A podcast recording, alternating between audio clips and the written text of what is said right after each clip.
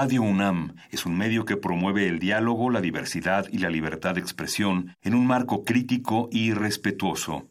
Los comentarios expresados a lo largo de su programación reflejan la opinión de quien los emite, mas no de la radiodifusora.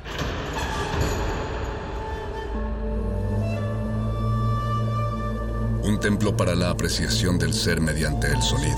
mediante el sonido. Para nosotros.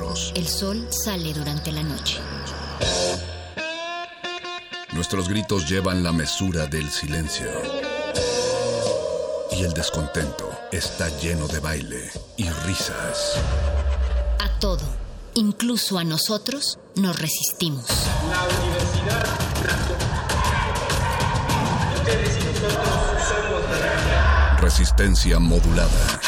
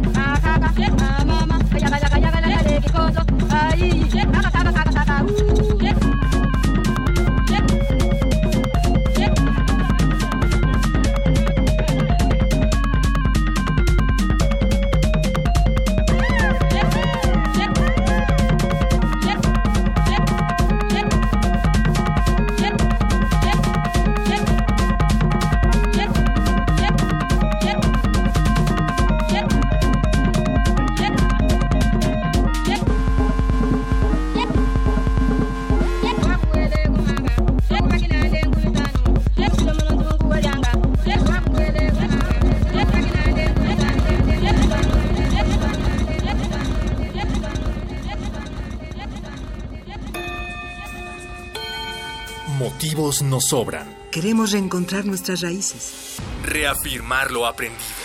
Terminar las materias. Salimos de la cabina y volvemos a la escuela.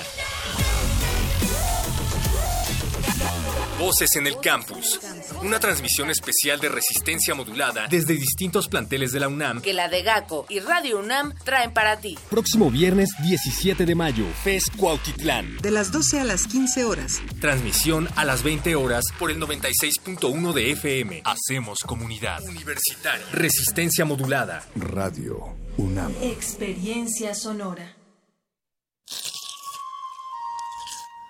Es momento de alimentar nuestro espíritu con páginas. Las letras son la botana del alma.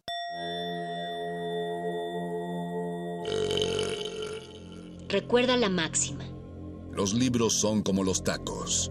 Aún los malos son buenos. Muerde lenguas.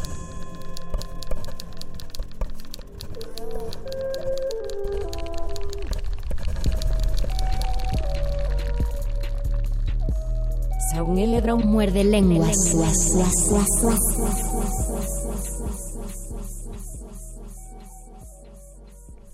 Ya son las 8 de la noche con 6 minutos del día 13 de mayo de 2019. Esta es la voz de Luis Flores del Mal. Aquí la voz del mago conde se trata de abanicarse. La con- calorada voz de- del mago Conde y La la, calor- calorada voz de Luis Flores del Mal, porque ¿qué creen amigos? No, no sirve el aire acondicionado no tenemos de la cabina. aire acondicionado en la cabina. Digo, no es, no es que... No es como- queja. No es que sea de primera necesidad, pero las circunstancias nos van a hacer... O sea, solo lo aclaramos por si nos, oyes, nos oyen un poquito sofocados, eh, poco a poco. Aparte está padre, ¿no? Darles la así la bienvenida a Resistencia Modulada, una nueva semana. Eh, los acompañamos en el calor de su Y coche. los además que es ahí. paradójico estar al aire pero no tener aire.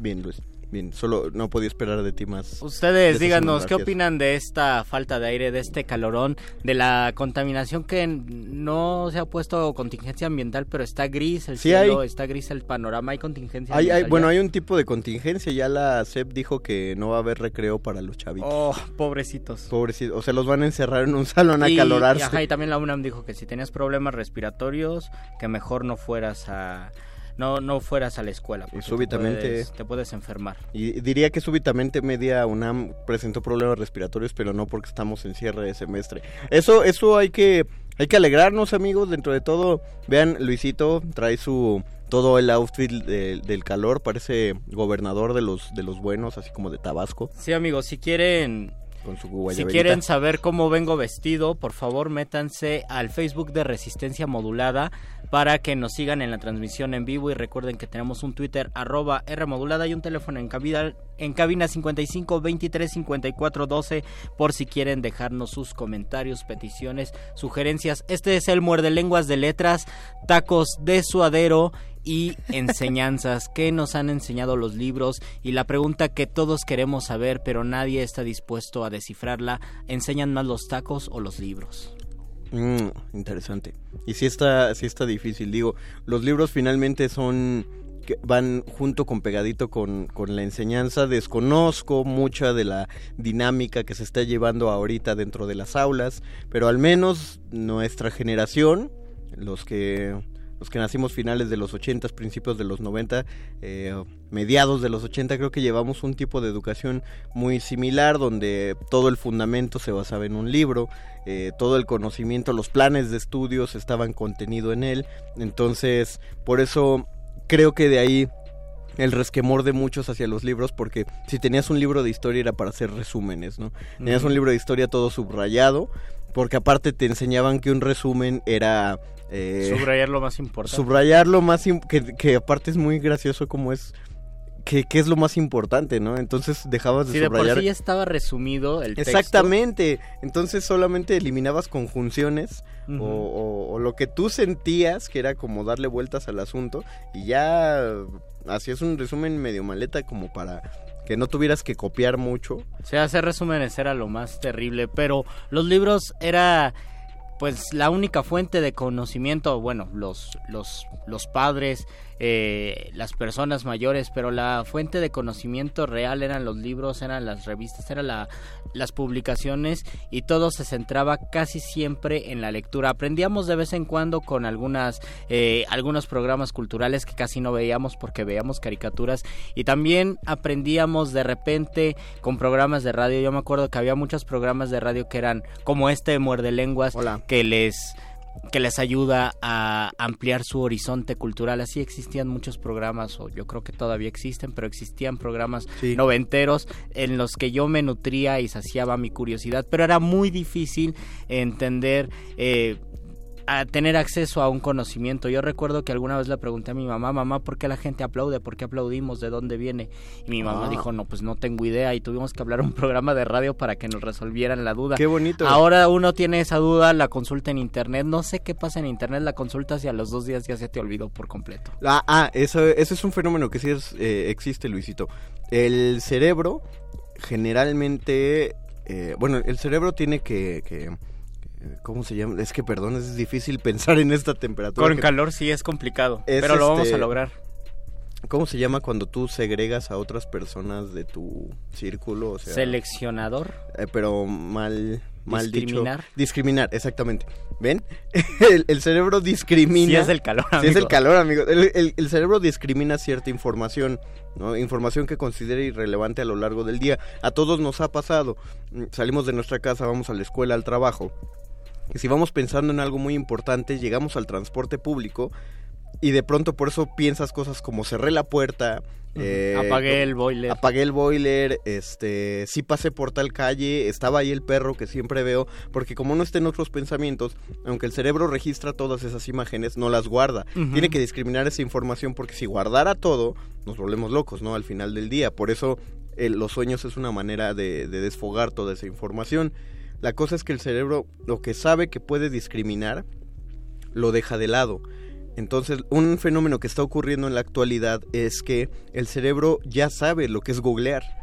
Entonces hay información que googleamos y el cerebro en lugar de guardarla dice, la próxima vez que la necesites, mejor la vas, la vas a volver a buscar, eliminemos eso. Y entonces sí, parece ser que la humanidad se está presentando una cuestión de una memoria más endeble por la facilidad que tiene de acceder a la información. Yo también creo que es peligrosa, La, la, información. Eh, de, los medios inmediatos de, de, comunicación. Mucha gente dice que no, que siempre ha sido el cerebro selectivo, que no, nunca hemos recordado nada. Yo pienso, tal vez por un espíritu de chaburruques, que antes las personas tenían más conocimientos, o los conocimientos se quedaban, permeaban más en la vida cotidiana, que ahora justamente por esta relación de búsqueda, encontrar algo, leerlo, y olvidarlo inmediatamente. A mí me pasa muchísimo cuando quiero encontrar fechas, eh, cuando quiero saber datos, eh, curiosidades. Todos los días me hago muchas preguntas de cualquier cosa.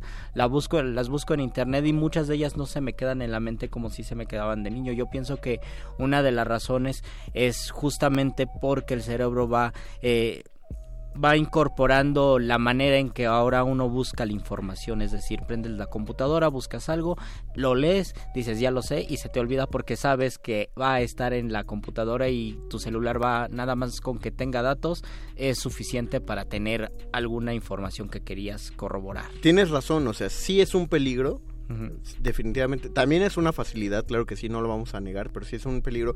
Pero por ello es un gran ejercicio extraer la información de los libros, ¿no? Hacer lecturas de los libros. Creo que ah, en muchos de los que están escuchando este programa recordarán que en su casa había una enciclopedia o varias, ¿no? Se vendían tomos de, enciclopedias completas y ahí tenías la consulta, tenías que hacer una biografía de Benito Juárez y en lugar de ir a comprarla, entonces te decían tus papás, checan la enciclopedia y ahí la leías y ya hacías tu resumen. Y además era una especie de googlear todo, no sé, de, interesarte por todo, eh, ojear la enciclopedia un buen rato. Exactamente, y, eh, pero ahí está también la cosa. Es bueno, sí, no lo voy a negar, un hábito de lectura en Internet, pero el plus que tiene el hábito de lectura en los libros es que tú, te, tú vas a tener que recurrir a tu libro cuando necesites de nuevo esa información. Entonces, si tienes, pongan ustedes frente a su librero y, alguien les pregunta, eh, a, mí me suelen preguntar, ¿no? Oye, una obra de teatro que, que, tenga tres personajes. Entonces uno se para frente al librero y empieza a checarlas todas y empieza a recordar uno las lecturas. Ah, claro, esta obra tiene esta... Porque no es, no es lo mismo que googlear obra de teatro con tres personajes, ¿no? Y seguramente no es lo mismo tener muchos archivos en eh, plataformas digitales donde tú lees de forma pues, digital, ¿no? Sí, y, ni siquiera es tan... Eh, no es el mismo ejercicio porque aunque tengas tus lecturas seleccionadas en carpetas, es más rápido consultar las carpetas porque aparte les pones tú el nombre donde crees que esté la información o escribes una palabra clave en el buscador si de pronto te desesperas.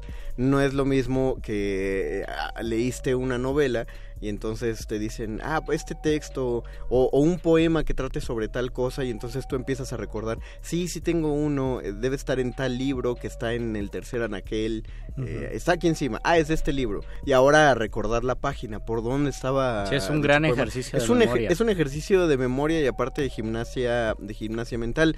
Entonces, esto va a que, repito, no condenamos la, la lectura y el uso de los medios digitales para el conocimiento, pero no va a superar a los libros, no, por, no tanto por esta cuestión de nostalgia de es que el libro, el objeto, el olor del papel, todo eso, sino por el mismo beneficio que le hace a la, a la gimnasia mental el hecho de tener que encontrar. Por la misma practicidad y tendríamos que preguntarnos, ahora los estudiantes que lo anotan todo en sus tablets o celulares, ¿están aprendiendo del mismo modo que nosotros aprendimos? Eh, yo las veces que he sido profesor, les digo a mis alumnos, anótenlo porque al momento de anotarlo es un ejercicio de mnemotecnia. Tal vez no lo van a repasar, tal vez no lo van a releer, pero solamente por el hecho de anotarlo se les va a quedar un poco más al hecho de, por ejemplo, terminar de escribir y que le tomen una foto al pizarrón. Sí, cuando empezaban a tomar fotos yo decía, o sea, es, es muy inteligente, está pues muy Ajá, padre. y uno dice, ay, es porque no existían las fotos así en nuestros tiempos. ¿no? Exactamente, pero también dice, no, en serio, esto váyanlo anotando poco a poco, por, por lo que tú dices, escribirlo es repetirlo y es una manera de recordarlo. Hay, Hay muchos comentarios, ya tenemos a muchas personas conectadas. Nos dice Elba Velázquez, hola, y nos manda poemoji Hola, Elba. de besito. Ah, Erika besito, Mendoza nos dice, hola, ¿cómo se llama la rola con la que iniciaron el programa? En un momento le preguntamos a nuestro productor que fue el encargado de decirnos, de ponernos esa rola. El Voice. Eduardo, el voice. Eduardo Nájera nos manda saludos. Hola, muerde lenguas. Aquí Eduardo Nájera. Si ¿Qué onda, algo me enseñó, por ejemplo, la enciclopedia Barça fue a ser un obsesivo, fue ser un obsesivo compulsivo en cuanto al orden alfabético, es verdad, a mí también. Ayer que Ah. resolví una sopa de letras y había unas que no estaban en orden alfabético, me enfurecía mucho. Estoy de acuerdo contigo, Lalo. Hola, María Salas nos manda saludos. Hola, María. Y poemojis de saludos. Querido Boys, queremos preguntarle cuál era la rola que sonó al principio porque nos preguntaron en, en redes sociales, ahorita les, les decimos amigos. Pero aparte, es que aparte fue un canto tribal que en el, con el que intentamos convocar a la lluvia aquí dentro de la cabina para, para aminorar un poco el calor que está haciendo. Vamos a tender nuestras nuestras ropas aquí para convocarla al dios de la lluvia, Pero, don Agus- solamente se revela así. Don Agus nos pidió que paráramos porque pues está la consola, están los micros, la computadora y va a ser contraproducente, así que por eso nos estamos rifando fuera de fuera de eso. Es cierto lo que dice Lalo Nájera, también te genera ciertos hábitos. No sé si tenga que ver con eso de la enciclopedia, pero el hecho de clasificar una biblioteca por, por géneros o por orden alfabético o por colecciones de libros. Eh, no sé si ahorita las bibliotecas estén más desordenadas o... No, hay- yo, o hay no, o un sea, hábito- yo ¿Tú creo que no, porque sí existe un sistema de clasificación de bibliotecas Sí, pero- que ha existido desde hace mucho tiempo. Entonces, Pero- que lo tiene, en que incluso cuando cambia sigue sigue teniendo ese sistema, aunque si hay errores. Por ejemplo, en la. en, en la biblioteca Vasconcelos, cuando la abrieron, eh, yo recuerdo que sí, el sistema, si ustedes la revisan, el sistema de clasificación es distinto que el de la Biblioteca Central, por ejemplo, o Sí. el de la Biblioteca Nacional. Pero luego los clasificadores, no sé qué pasaba, que sí se confundían. Yo recuerdo que hay un libro de poesía muy curioso de un poeta chileno-mexicano, Hernán Lavín Cerda. El poema, el libro se llama Nueva Teoría de la Evolución y es un libro de poesía. Eh, pero ese libro estaba en la Biblioteca Vasconcelos en la sección de libros de biología enfocados a la evolución. Yo creo que alguien vio el título y dijo, esto es evolución, lo mando para allá. Pues claro, es que de qué otra manera lo hacen. Yo por eso cuando voy a buscar libros de magia me voy a la sección de ocultismo. Porque ahí siempre están los de curación con piedras. Este, y la- el poder de las pirámides y cosas así. Y por ahí alguien metió un libro de magia con cartas, pero pues como leyeron magia, pues lo meten a, a la de ocultismo. Es- ¿Ustedes, ¿Ustedes qué piensan de la enciclopedia? Deberíamos hacer después un muerde lenguas de enciclopedia, porque si hay muchas... Leer puros datos curiosos. Leer puros datos curiosos, hacer un tipo cadáver exquisito de datos curiosos. Y hay muchas experiencias en el proceso de escritura basada en, la- en las enciclopedias que ahora ya no existen, o a lo mejor existen, pero ya son ya son más incorporadas a uno mismo. Ahora yo, por ejemplo, cuando quiero escribir algo, ya sea un texto literario, un artículo, siempre consulto la Wikipedia, eso es de ley. Para saber fechas, para saber eh, periodos, épocas, para saber composiciones. Ahora eh, composiciones de la materia. Ahora que salió la noticia de Lupita González que se dopó comiéndose unos tacos eh, de bistec y Ah, al caray. pastor, la, la suspendieron de los Juegos Olímpicos porque tenía una sustancia... que- Clenbuterol. Trenbuterol. Que es la que, sí, ¿no? Sí, Que- clenbuterol, que es la que, el que le inyectan a las vacas. Ajá, para que, para que se pongan fuertes. Ella lo negó todo y dijo que fue porque se comió unos tacos al pastor. No, es que es- eh, lo, lo dicen mucho los futbolistas, pero yo llega creo a que pasar. sí. Es que llega a pasar. Yo tengo unos amigos que se intoxicaron y salieron con niveles de clenbuterol altísimos porque comieron hígado. Entonces eh, resulta que era una vaquita eh, como muy fresca, entonces tenía todo el clenbuterol en el hígado. Y y, pues, esa se, llamaba, pasó. era otra, era trombolona, creo. Una palabra que nunca había leído y que tuve que inve- investigar qué era y pues ahí me salvó la Wikipedia. Ah, mira. Pero, es, que está, es que está bien, aparte, eh, pensemos, o al menos eh, yo he notado que por la información que hay en redes sociales, eh, la, la sociedad, aunque no lo parezca, tiene mucho más conocimiento general de muchas cosas. Eh, se los pongo de una manera muy sencilla. Cuando, cuando era, íbamos en la primaria, yo recuerdo que una cosa con la que apantallaba gente era porque yo conocía mitos griegos por un libro infantil que me habían dado de mitos griegos, pero había, había personajes griegos que, que la mayoría no ubicaba, ¿no? No sabían quién era Aracne. No, era, era difícil que supieran quién era Zeus, era difícil que supieran quién era Hércules antes de la película. Eh, yo recuerdo cuando todavía las palabras, por ejemplo, Ragnarok, eh, o, o- o dioses como Thor, Odín, la mitología nórdica era como eh, conocimiento mm, súper escondido porque no había como una manera de difundirlo y en la actualidad pues ya medio mundo ubica un montón de personajes mitológicos por la facilidad que tienen para acceder a ellos mediante O por lo menos ya no es una barrera para no ubicarlos. Ajá. Tal vez no tengas idea de quién es, pero eh, basta con que busques un par de palabras en Google, te aparece la información y ya aprendiste algo nuevo. Dicen que Kim Jong-un, el, el gordito apocalíptico que, que, bueno, ya hizo las paces con Corea del Sur, el gobernante de Corea Ah, del es Norte, que pasa cerca de dos horas al día solamente leyendo artículos de Wikipedia de Internet. Oh. Claro, eh, ha cortado la, la información que llega, dicen, dicen, la información que llega a Corea del Norte, pero que él se mete y lee todo lo que puede en dos horas para aprender un chorro de cosas. Y es casi un meme que dicen, ¿no? Cuando te metes a buscar la biografía de Benito Juárez,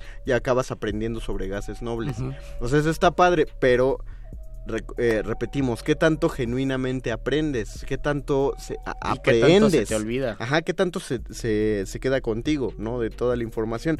¿Qué ejercicios podríamos generar para hacer que la enseñanza de la lectura digital eh, asemeje la enseñanza de la lectura en Y libros? muchísimos escritores eh, su tiempo tenían que consultar la enciclopedia. La enciclopedia un- era un libro de La consultir. enciclopedia- Necesitaban tener una gran La enciclopedia. Eran enciclopedia grandes- fue un hito en la historia. y tenían que necesitaban una gran enciclopedia para consultar y experiencias y anécdotas de escritores que dicen ah pues tuve que consultar la enciclopedia para saber esto para saber lo otro hay muchísimas incluso hay un cuento de Jorge Luis Borges que se llama Tlon Ukbar Orbis Tertius que empieza eh, con una anécdota donde él le cuenta a su amigo Abioy Casares un algo que había leído en la enciclopedia eh, cuentan la anécdota, dicen en qué enciclo- en qué parte de la enciclopedia ya no recuerdo y se ponen a buscar el en todos los tomos de la enciclopedia. Eh, lo que le cuenta Bor- Borges le cuenta a Bioy Casares que los espejos y las relaciones sexuales son abominables porque multiplican el número de seres en el universo. Bueno, no conocía Tlalpan. La- no conocía la zona de Tlalpan, nuestro querido Borges. ¿Hay más comentarios? Hay muchísimos comentarios, nos ¿qué dice la dice banda? Dulce María Tobar. Hola, espero no se derritan con tanto calor y sin Mm. aire acondicionado. Saludos. Sí, así es, estamos al aire sin aire acondicionado. Por eso y nos movemos, para que, derritiendo. pa' que pase el aire Daniel Servín nos dice buenas noches, muerde lenguas, buenas noches. Buenas a ti". noches. Dice Dulce que ella es obsesiva y están por géneros los libros. Los míos están más o menos por géneros, algunos otros hasta por colores, yo creo. Órale. Renato Rodríguez nos dice sistema decimal de Dewey y se puede aplicar a mi biblioteca y a mis archivos. Saludos. ¿Cuál era el sistema decimal de Dewey? Ah, no lo recuerdo. No lo recuerdo tampoco, Renato. Y Eduardo nos dice ¿Te, te, te escandalizó lo que dijo? Quiero, no, no, no, Ah. no, es que nos puso otra vez. eh, soy Eduardo Nájera, saludos muerde lenguas. Quiero decir que el libro Juventud en Éxtasis, después de leerlo obligatoriamente, también me dejó algo, que también me enseñó algo, y es que siempre habrá, perdón, y es que siempre habrá libros para mesas y sillas mochas. Eh, creo que no hay ningún libro, como dice nuestra máxima del principio, los libros son como los tacos. Aún los malos son buenos. Aún los malos son buenos. Todos los libros nos van a enseñar algo. Sí, Y Dulce María, bueno, Gustavo Álvarez dice, soy anti-Wikipedia, pues como el agua bendita todo mundo le mete mano. No es nada confiable, saludos, es verdad, no es nada Es verdad. confiable. Pero bueno, yo no sé si en términos generales, te- o sea, términos específicos de saber cuándo nació Benito Juárez, eh, o sea, datos generales sí es confiable, Ah, es yo que, creo. Es que ahí está la cosa. eh, y yo lo he notado mucho porque cuando uno está haciendo los guiones aquí de Radio Nam, eh, te mandan a, a checar un montón como de, de- de fechas. O sea, eh, si te dan un artículo de cómo ves y tienes que resumirlo y es un artículo sobre la teoría cuántica de Einstein y uno la tiene que entender para escribirla, lo ideal es que uno no trate de entender solo lo que dice el artículo, entonces uno se mueve, nosotros los guionistas nos movemos de Radio UNAM. eh, saludos a Ana y Andrea, este, nos movemos a leer el resto de los otros artículos que encontremos para cotejar la información. Encontramos disparidad en fechas muchas veces, pero lo que dice eh, fue un artículo que salió de un, de un maestro de Harvard estaba en pro de Wikipedia. Decía, yo de hecho no, no tengo ningún problema en que mis alumnos vayan y busquen información que les pido en Wikipedia, pero siempre les pido que, que cotejen todo. De hecho, Wikipedia está abajo, si lo han notado, eh, al terminar todos los artículos, tiene referencia, exacto. Esto salió de este lado y esto de esto. Y si uno duda, pues uno se mete a checar en varias páginas y, entonces uno busca como por qué está la disparidad, por qué está el problema. Hay, incluso uno encuentra en otras páginas referencias y dice, aunque Wikipedia dice esto, realmente la información que tenemos es esta de acá. Te los pongo así de sencillo, nada más busquen de qué año, en qué año nació Juan Ruiz de Alarcón creo que Wikipedia sí es muy, este, muy preciso y sí dice tal fecha. Pero la verdad es que la, el, año de nacimiento de Juan Ruiz de Alarcón oscila entre, entre dos fechas, no 1579 1580. Yo no sabía eso. Sí, está, está como endeble. Lo mismo, por lo mismo que no saben si su primera obra la escribió a los 20 años o a los 21 o a los 19, mm. porque no está el registro de nacimiento de Juan Ruiz de Alarcón, está el registro de, eh, de su fe de bautizo. Pero el problema es que dicta la, dictaba la tradición que a los niños se les bautizaba a la semana de nacidos. Oh, Pero pudo ser que Juan Ruiz de Alarcón fuera, fuera bautizado hasta un año después y ahí te especifican justamente por qué. Entonces, si quieren hacer una de estas investigaciones, vayan a, Wikipedia a preguntar cuál es el año de nacimiento de Juan Ruiz de Alarcón. Sí, hay temas que son mucho más fáciles de comprender, más eh, tenemos mejor acceso. Yo recuerdo que, eh, por ejemplo, uno de los mitos que yo escuchaba en la primaria era que España cabía en Chihuahua, que España y Chihuahua eran del mismo, del mismo tamaño. Eh, este mito pues se generalizó y se decía yo incluso en la facultad algún profesor me dijo es que España cabe en Chihuahua y yo dije pues ya estamos en la época del internet y es mucho más fácil averiguar Vamos a averiguar ¿no? Eh, España es Chihuahua Sonora y parte de Sinaloa así es. O sea cabe cinco ah. veces en el territorio si es un país pequeño pero no es tan pequeño como el estado de Chihuahua. Es dos veces Chihuahua y un poquito más. Y otra que me decía un profesor de secundaria es que cuando nos habló de, de los estados que se independizaron y se volvieron parte de Estados Unidos, nos dijo que Texas, bueno, que perdió más de la mitad del territorio México y que Texas es más grande que México. Y yo lo creí mm. porque era un maestro claro. el que me dijo. Yo llegué a mi casa y les dije, eh, Texas es más grande que México y todos me, bueno, mi familia que era muy bullying, me decían, ah, ¿cómo crees? Eso es imposible. Y yo, sí, me lo dijo un maestro, no, eso es imposible. Pero era 1998, 99, el Internet, no era tan fácil tener Internet en casa y luego no había tantas páginas como ahora. ¿Cómo investigabas ese dato y cómo corroborabas que efectivamente era distinto? Tenías que buscar una enciclopedia muy específica donde viniera la extensión de cada estado de, la, de, Estados Unidos y por fortuna mi hermano compró un almanaque mundial y en ese almanaque venían todos los países, bueno, es un almanaque, venían todos los países y cuánto en todos los estados, cuánto correspondía el territorio, ¿no? De los ah, estados. Entonces a mí se me ocurrió, dije, ah, ya sé dónde puedo encontrar eh, donde el, el, tamaño de Texas, lo busqué ahí en el almanaque y ya también venía la extensión de México y dije, ah, no, pues sí, tienen razón mis familiares, el maestro está equivocado, Texas no es más grande que México. Sí es muy grande, pero no es muy más grande que México. Que como dato creo que los geógrafos del mundo pueden estar un poco molestos de que todos vimos mapamundis y mapas en la primaria, pero nadie sabía para qué fregado servía la reglita que era la escala. Ah, jamás, jamás aprendimos a usar esa escala. Ahí hay, un problema, ¿eh? Sistema educativo mexicano. Vamos a, necesitamos salir para refrescarnos todos los que estamos en la cabina. Así que vamos a hacer una pequeña pausa. Nos preguntaban cuál fue la canción que sonó antes de Muerde Lenguas para abrir resistencia modulada. La canción fue Zaire de DJ Calaf y sonó en el disco Black Known 2084. Repito, Zaire con Z de DJ Calab. ¿Con K de kilo? Con K de kilo y H en H después de la K, Calab, para que la anden buscando. Y lo que va a sonar a continuación es muy puntual y solo puede sonar el día de hoy y no volverá a sonar hasta dentro de un año, porque es la canción es 13 de mayo. ¿De quién es Luisito? De Caetano Veloso. Exactamente, Luis. Regresamos a Muerde Lenguas después de refrescarnos letras, libros, taquitos. Y enseñanzas. Muerde lenguas.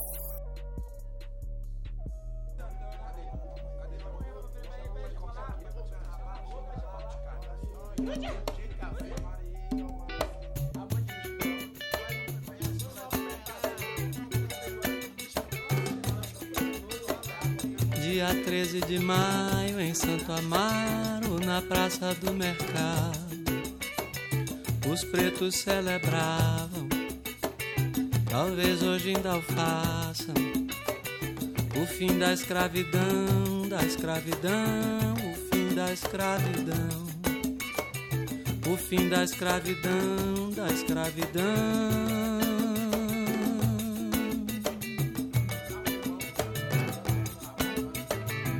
dia 13 de maio em Santo Amaro, na Praça do Mercado, os pretos celebravam, talvez hoje ainda façam, o fim da escravidão, da escravidão, o fim da escravidão, o fim da escravidão, da escravidão.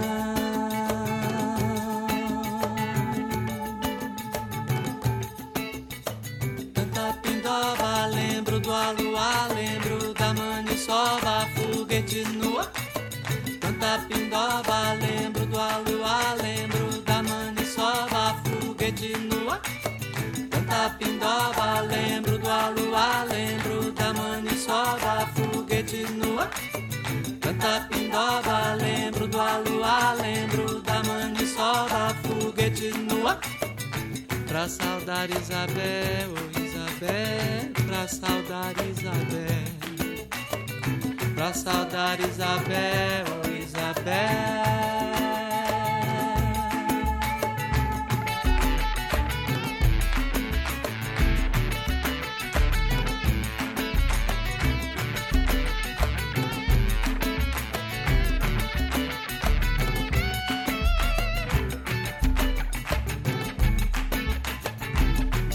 13 de maio em Santo Amaro, na Praça do Mercado, os pretos celebravam, talvez hoje ainda o façam, o fim da escravidão, da escravidão, o fim da escravidão, o fim da escravidão, da escravidão.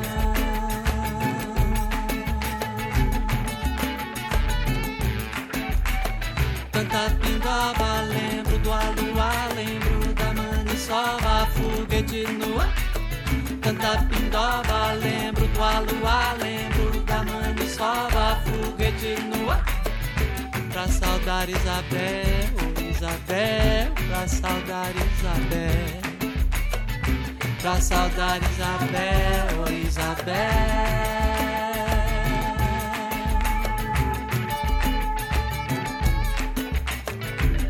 Pindoba, lembro do aluá, lembro da maniçoba, foguete nua. Canta pindoba, lembro do aluá, lembro da maniçoba, foguete nua.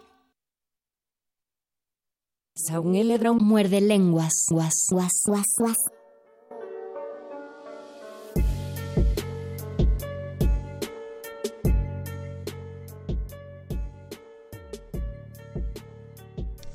Escuchamos de Caetano Veloso 13 de 13 de mayo. y habla, ya que es un programa sobre enseñar cosas, les voy a enseñar que les, les quiero decir que el 13 de mayo de 1888 es una fecha importantísima en términos literarios por muchas eh, cuestiones, pero también es una fecha histórica en Brasil porque el 13 de mayo de 1888 se abolió la esclavitud en Brasil.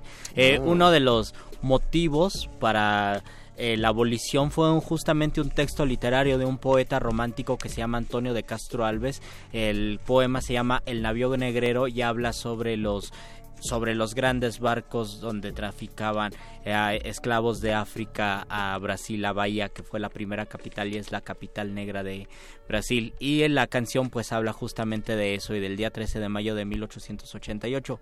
Y tengo que agregar que en 1888 es una fecha importante, primero porque se publica uno de los libros más emblemáticos de la literatura, quizás el libro con el que se independiza la poesía latinoamericana de la poesía española, que es Cantos de Vida y de Esperanza ah, de, Rubén, Darío. Y también es importante, ahorita les confirmo el dato, porque qué tal si la estoy regando. Ahorita lo wikipediamos. Ahorita lo wikipediamos. Y también es importante porque nacieron tres escritores, eh, tres poetas paradigmáticos, cada uno en su tradición. Uno es T.S. Eliot en Estados Unidos, el otro es Fernando Pessoa, el gran poeta portugués en Portugal, y Ramón López Velarde, Ramoncito, un gran, grandísimo poeta aquí en México.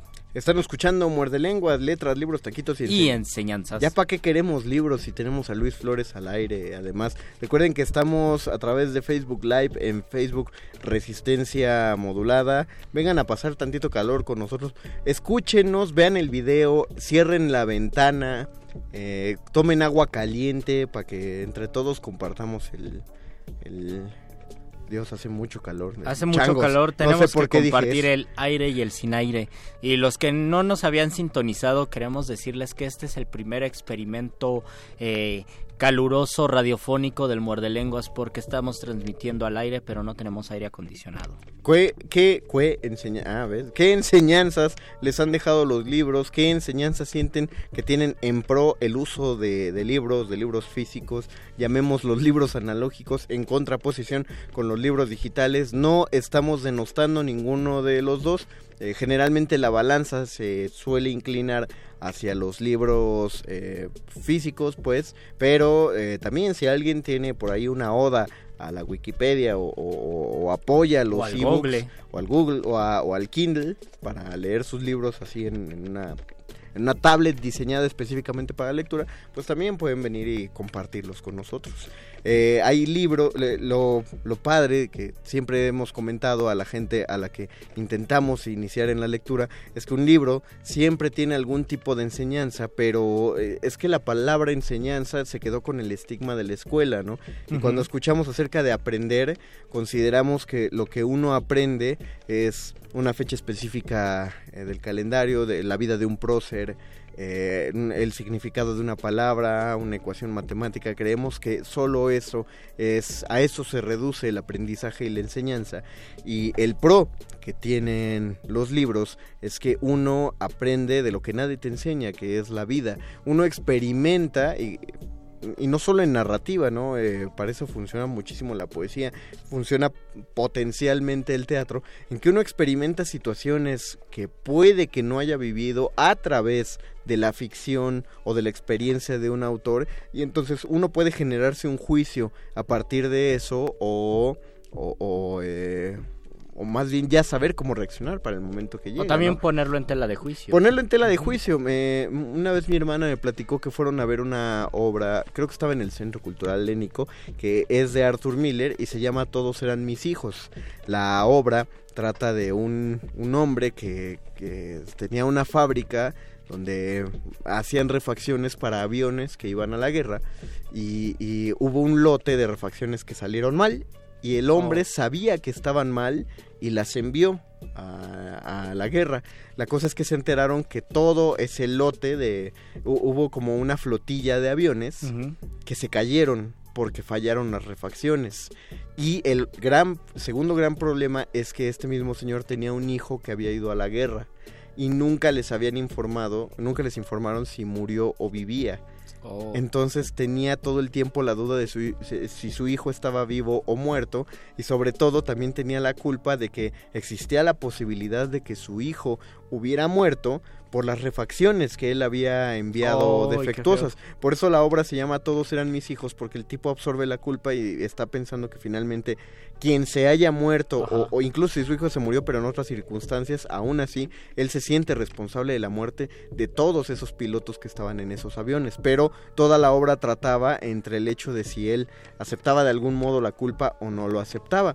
Entonces mi hermana va a ver esta obra y con quien fue a verla, al final se fueron a cenar y le pregunta a esta otra persona, bueno, ¿tú qué hubieras hecho?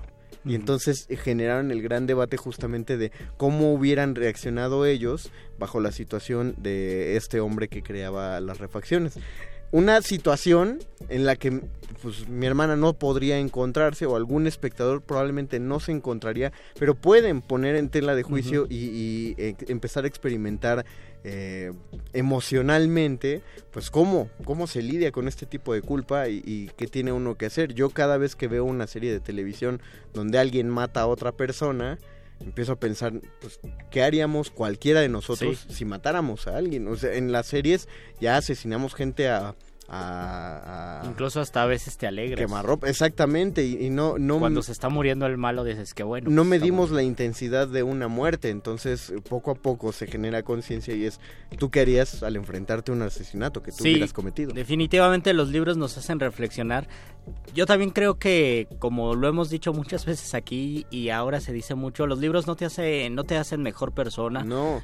Creo que lo que te hace mejor persona es la intención de querer hacerlo y esa intención la puedes enfocar en los libros. A, a veces hasta los libros no te hacen sabio. No. la sabiduría puede venir de otras partes. Decía este José Saramago en el discurso de su premio Nobel, la persona más sabia que he conocido en el mundo no sabía leer ni escribir. Y lo estaba diciendo en el en la Academia Sueca al momento, bueno, ante los académicos suecos al momento de recibir el premio Nobel de literatura, una declaración tan fuerte y venida de un escritor que está que está absorbiendo eh, toda su vida o toda su percepción a partir de los libros, pero con eso yo creo que nos quería decir no es necesario tener sabiduría eh, por me, para no es necesario para tener sabiduría acceder a los libros. Los libros nos pueden enseñar cosas, pero pueden a lo mejor no hacernos más sabios. Incluso la misma Sor Juana decía yo eh, leo, aprendo cosas porque quiero ignorar menos, no para saber más esta curiosidad es la que nos sacia y la que nos apagan los libros. Sí, de hecho,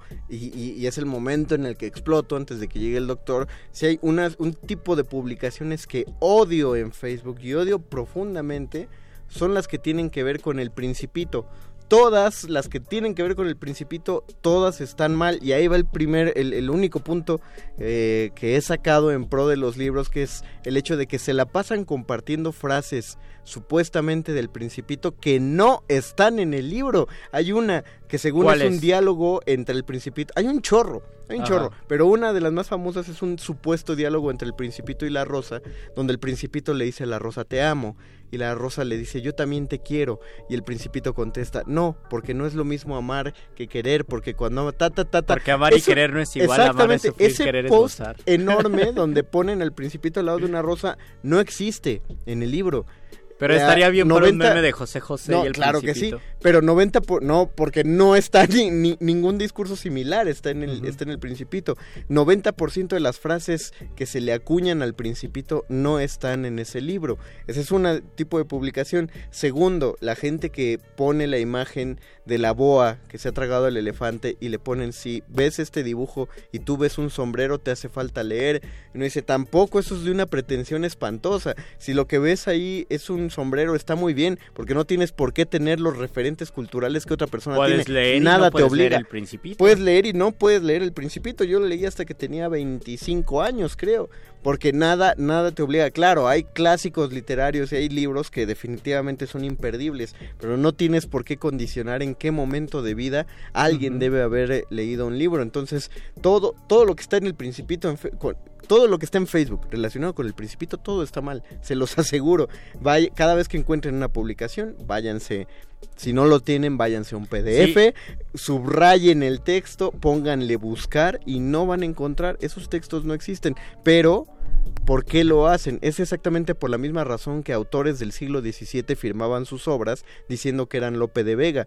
Cuando el mismo Lope decía, no, yo jamás he escrito esto. ¿Por qué firmar un libro a nombre de otro autor? Pues porque lo montaban. Si alguien publicaba una obra que decía que era de Lope de Vega, llegaba una Es compañía... como darle palmaditas en la espalda y decir, tu texto ha sido avalado, ponle el nombre que tú quieras, ponle el autor que tú quieras y tu texto va a triunfar en el mundo Exacto. de Facebook. Entonces y ya lo gente... hemos hablado, también hemos sí. visto eh, textos de Borges, de Neruda, de eh, García Márquez que se comparten y que realmente no son de esos autores. Hay uno de Neruda espantoso que dice este una cosa de que te, voy, te voy a dar a hacer magia te echaré Ajá, polvos y haré aparecer mágicamente mariposas en tu qué espanto de post Y qué espanto que digan que lo dijo Pablo Neruda. Pablo Neruda podía tener versos malos, pero no ese tipo de no, chafés, podía te- era distinto. Podía tener versos malos, pero no versos cursis. Sí. Y los versos cursis que ha llegado a tener son, son dignos señores versos cursis. O son, buenos. o son versos cursis, pero uno dice, este es Neruda porque Este es Neruda. quería ser deliberadamente cursi, pero no ese tipo de cursilería. O era Neruda a los 20 años, Ajá. decimos, ¿no? Pero no ese tipo de cursilería. Ese es el pro del libro. Uno puede haber, un- uno se lee la obra completa para decir quién escribió esta porquería. No, no fue el autor, definitivamente. Es, es un punto en contra de la difusión de la lectura digital. Está muy dado ahora. Uno encuentra páginas como Café de Libros, eh, Té y Literatura. Y páginas horrendas. Libros mientras llueve. Libros mientras llueve. Y uno encuentra, lo, lo encuentra lleno de, de supuestas páginas con frases motivadoras que la mayoría son espantosas. Pero si esas frases te ayudan en algo, tendrían una función y, y creo que sería válida. el problema es que el Yo- problema bueno, es que yo pienso que sí. No el es problema es que creo que no ayudan. O sea, si Porque uno está- tiene es un que mal muchas día, de, es que muchas de ellas son falacias. Pero, por ejemplo, si, si uno, independientemente de si sean falacias o no, si uno tiene ma- un mal día y encuentra en frases motivadoras algo de no importa cuántas veces te caigas, sino cuántas veces te levantas, y eso hace una resuena en ti, dices, bueno, cumplió su función la frase, me hizo sentir bien, Tienes razón. ¿No? Tiene- eh, eso es indiscutible, sí. Eh, Cualquier cosa que haga sentir bien a una persona debería merecer respeto. El asunto es que también debería dar respeto. Puedes poner, puedes llegar y poner en tu Facebook. Si tú estás leyendo esto y tuviste un mal día, eh, recibe un abrazo electrónico, o lo que tú quieras, va. Y, y funciona. Pero no pongas que lo escribió Pablo Neruda. Ah, sí, por ejemplo. No, no pongan que lo o, escribió un o. Antón de. Ni siquiera pongan que lo escribió Pablo Coelho si no es de Pablo Coelho. Bueno, exacto, ni siquiera. Hasta, hasta él, fíjate, hasta él come pan. Bueno, pues ya vamos a, a pasar a un, un fragmento de rola, nada más para que venga el segmento favorito de la noche. La hora de la iluminación. Con el doctor Arqueles después de... Una rolita. Muerde lengua. Muerde lengua. Muerde lengua.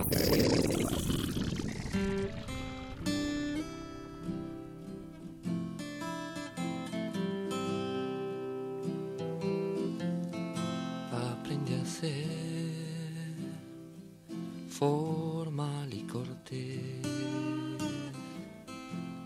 cortándome el pelo una vez por mes. Y si me plazó la formalidad, es que nunca me gustó la sociedad.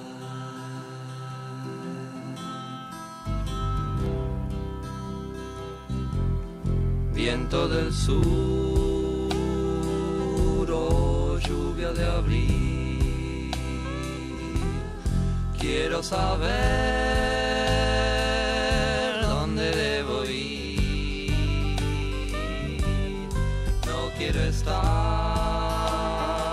sin poder crecer, aprendiendo las lecciones para ser.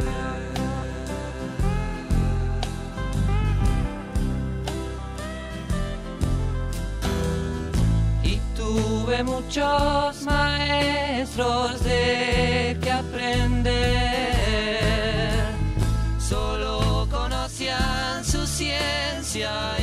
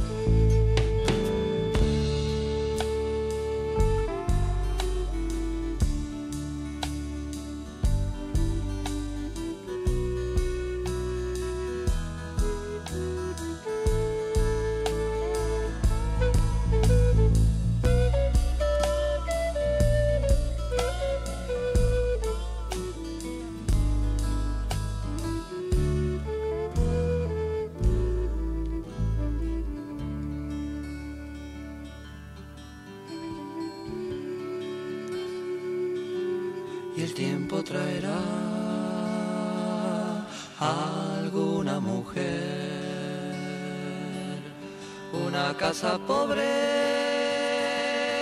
años de aprender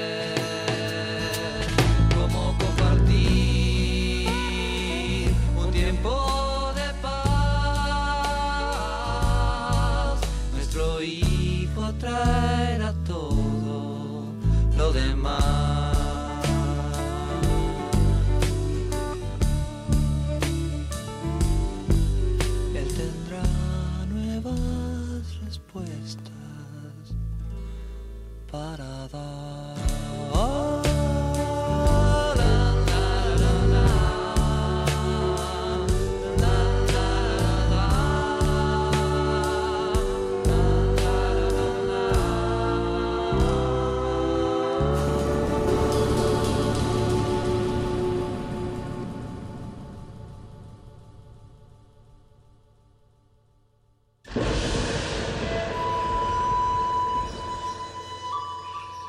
Cúspide filosófica de la lógica mítica.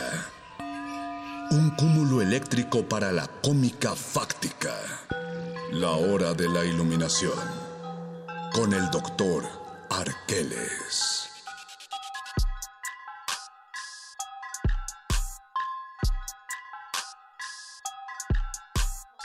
Y por si ustedes creían que el doctor Arqueles no lo sabe todo, ahí les va una prueba de la omnisapiencia del doctor Arqueles. Doctor Arqueles, a ver, échese este trompo a la uña.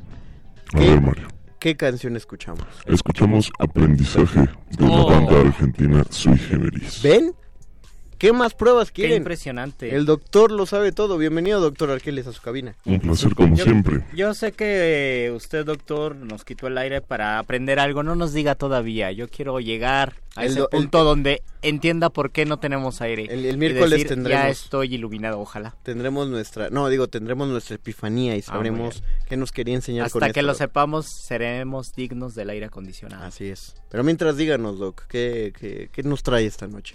Pues tal vez reflexionar y ahondar un poco sobre la idea que ya estaban ustedes planteando al inicio del programa en torno a cómo los libros son maestros y hay que pensar entonces quiénes fueron los maestros antes de que apareciera la palabra escrita. Ah, ok, ok. Es decir, cierto. hay muchísimas tradiciones antiguas de todas las regiones del mundo cuya doctrina, cuya filosofía, cuya forma de vida fue transmitida y expresada solo mediante una tradición oral y mediante figuras de maestros que muchas veces son una especie de mito, no son necesariamente figuras históricas, sino que se vuelven la figura que representa una doctrina o una filosofía.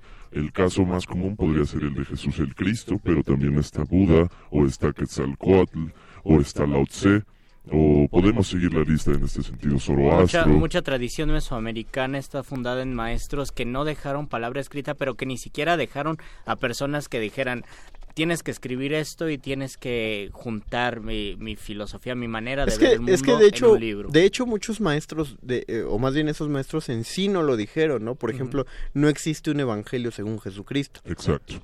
Eh, ni cual, si- Mario. ni Sí, existe el libro de No, es que- Saramago que se llama El Evangelio Ah, según Jesucristo. Oh, Ah, bueno, es y- de César y no es de Jesucristo. Ajá. también, y también es muy el bueno, Evangelio según Saramago. No, ni siquiera en los pergaminos del Mar Muerto, que son supuestamente el Evangelio según Judas Iscariote y según María Magdalena, Exacto. ¿no? Eh, pero eh, más bien es, es lo padre de, de los Evangelios. Repetimos que este programa es laico, o sea, no es no estamos pensando en sí en el concepto Esto iglesia no es religioso. catecismo. Esto no es un catecismo, es pero laico muy como padre. los libros de la CEP, amigo. pero es muy padre el- o sea, el- e- ese, ese aspecto, que Jesucristo sí existió, que sí era un filósofo y, y que los aprendices dijeran, no, no manches, ya se lo echaron.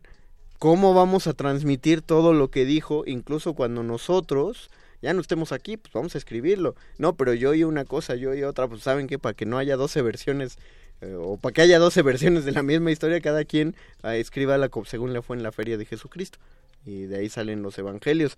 Entonces es eso eso para mí me parece muy muy bello el detalle de esos antiguos maestros cómo estaban tan desapegados de todo, que, que ni siquiera tuvieron el ego de decir... Tengo "¿Sabes que? Voy- escribir voy a este escribir es-". librazo que va a cambiar el mundo. No, es que tuve una idea que la voy a, la voy a poner en mi muro, de mi cueva. Incluso podría considerarse que esta es una idea mucho más moderna, el, el tener esta, digamos, imposición del autor y de la figura del escritor De hecho, eh, como un maestro y como alguien a quien, o sea, ya mencionaban ustedes a, la- a Neruda, a Borges, a Cortázar, podríamos hacer una lista infinita de maestros que escribieron y que son reconocidos desde su nombre, y están estos otros que no necesariamente fueron precisamente los del nombre, sino los discípulos, los intérpretes, los exégetas. recordemos que en la historia del arte hay un término que es el ars antiqua. Uno de las muchos de los muchos rasgos que lo identifican es que no había una figura como tal de autor.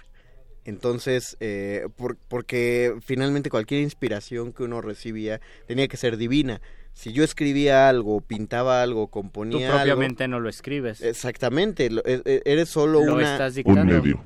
Eres un medium, te lo están, Te lo están dictando, dictando. los dioses.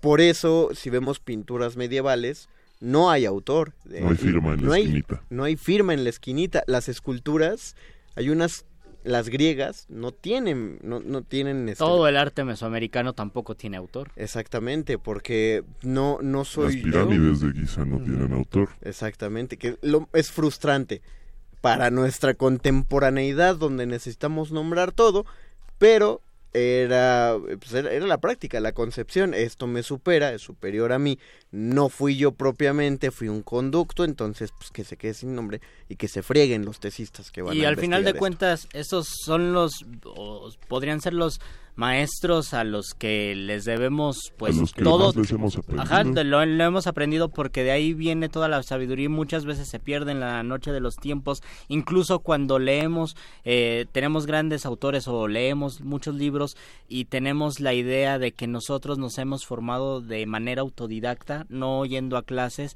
En realidad sí tenemos maestros. Nuestros maestros, o sea, no son propiamente los libros, sino son las personas que están detrás de los libros. Para tener un conocimiento que haya nacido solamente de nosotros mismos, tendremos que renunciar a todas las lecturas, a toda la información y buscar el conocimiento de forma, de forma interna que sí se puede, pero al momento de leer un libro, pues es casi ir como ir a clases, es otra, tal vez es otra dinámica, pero no sé hasta qué punto sería eso ser autodidacta. Ya te contaminaste en ese caso. Y ya nos tenemos que ir. Y ya no tenemos que ir, eh, doctor Arqueles. Agradecemos a Oscar el Voice en la producción. Agradecemos a Don Agus en la en los controles, perdón, Don Es que, Agus. perdóname, es que invertimos, ¿verdad? No, y además es que tengo mucho calor. Ah, sí, es verdad.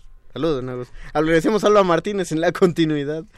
Y... Nos y quédense, a nos agradecemos a nosotros mismos. Yo soy Luis Flores del Mal. Yo, el Mago Conde. Y yo, el doctor Arqueles. Viene la nota nostra. Y luego cultivo de Ah, eso qué. Última enseñanza del día. El dinero no compra la felicidad. Pero compra libros y tacos. Y eso se le parece mucho. Medítalo.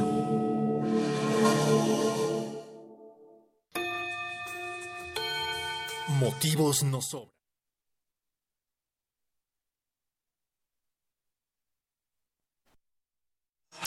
Salimos de la cabina y volvemos a la escuela. Voces en el campus. Una transmisión especial de resistencia modulada desde distintos planteles de la UNAM. Que la de GACO y Radio UNAM traen para ti. Próximo viernes 17 de mayo, FES Cuautitlán. De las 12 a las 15 horas. Transmisión a las 20 horas por el 96.1 de FM. Hacemos comunidad. Universitaria. Resistencia modulada. Radio UNAM. Experiencia sonora. Interrumpimos lo que sea que esté escuchando para darle nuestro supuesto corte informativo. La nota nostra. No lo dijimos primero, pero lo decimos mejor.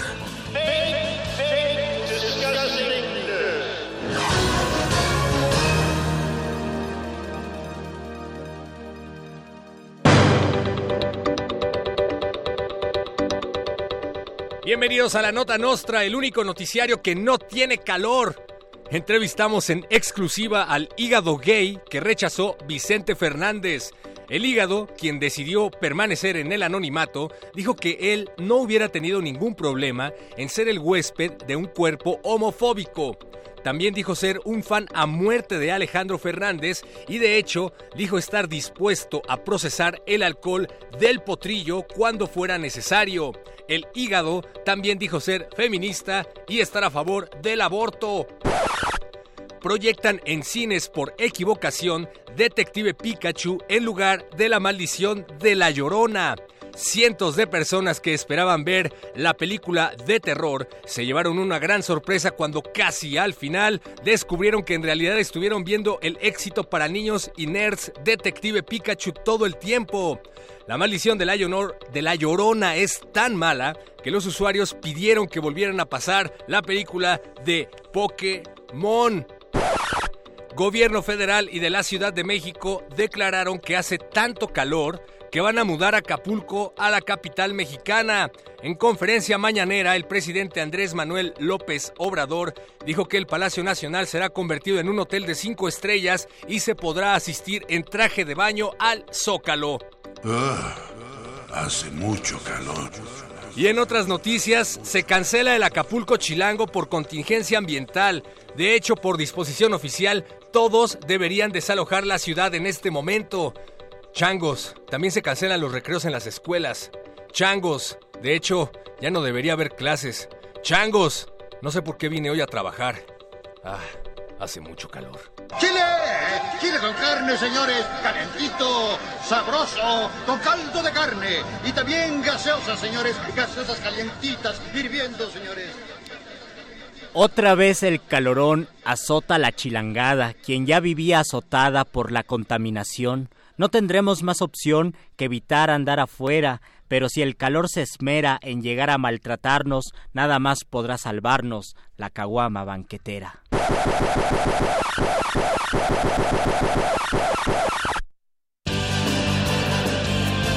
Estas fueron las noticias del día. Si no lo escuchó aquí, entonces fue en otra estación. ¡Maldito aparato! ¡Sé más gracioso!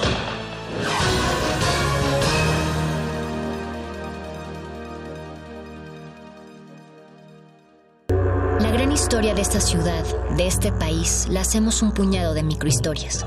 Un ecosistema de millones de organismos que se unen, a veces en un grito de justicia, otras al ritmo de los cuerpos coordinados. Somos complejos, diferentes e iguales a la vez. Pero sobre todo, sabemos que el respeto al oído ajeno es la paz. Manifiesto. Cada cuerpo es una revolución. Miércoles 21 horas. Por resistencia modulada. 96.1 de FM. Radio UNAM. Experiencia sonora. Motivos nos sobran. Queremos reencontrar nuestras raíces. Reafirmar lo aprendido. Terminar las materias. Salimos de la cabina y volvemos a la escuela. Voces en el campus. Una transmisión especial de resistencia modulada desde distintos planteles de la UNAM. Que la de GACO y Radio UNAM traen para ti. Próximo viernes 17 de mayo, FES Cuautitlán. De las 12 a las 15 horas. Transmisión a las 20 horas por el 96.1 de FM. Hacemos comunidad. Universitaria. Resistencia modulada. Radio UNAM. Experiencia sonora.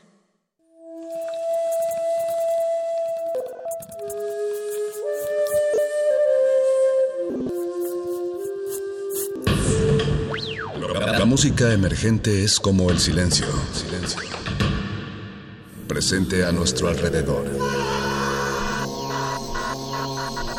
Pero audible solo para quienes tienen disposición de escuchar. Como todos, en este campo de cultivo. Cultivo de ejercios.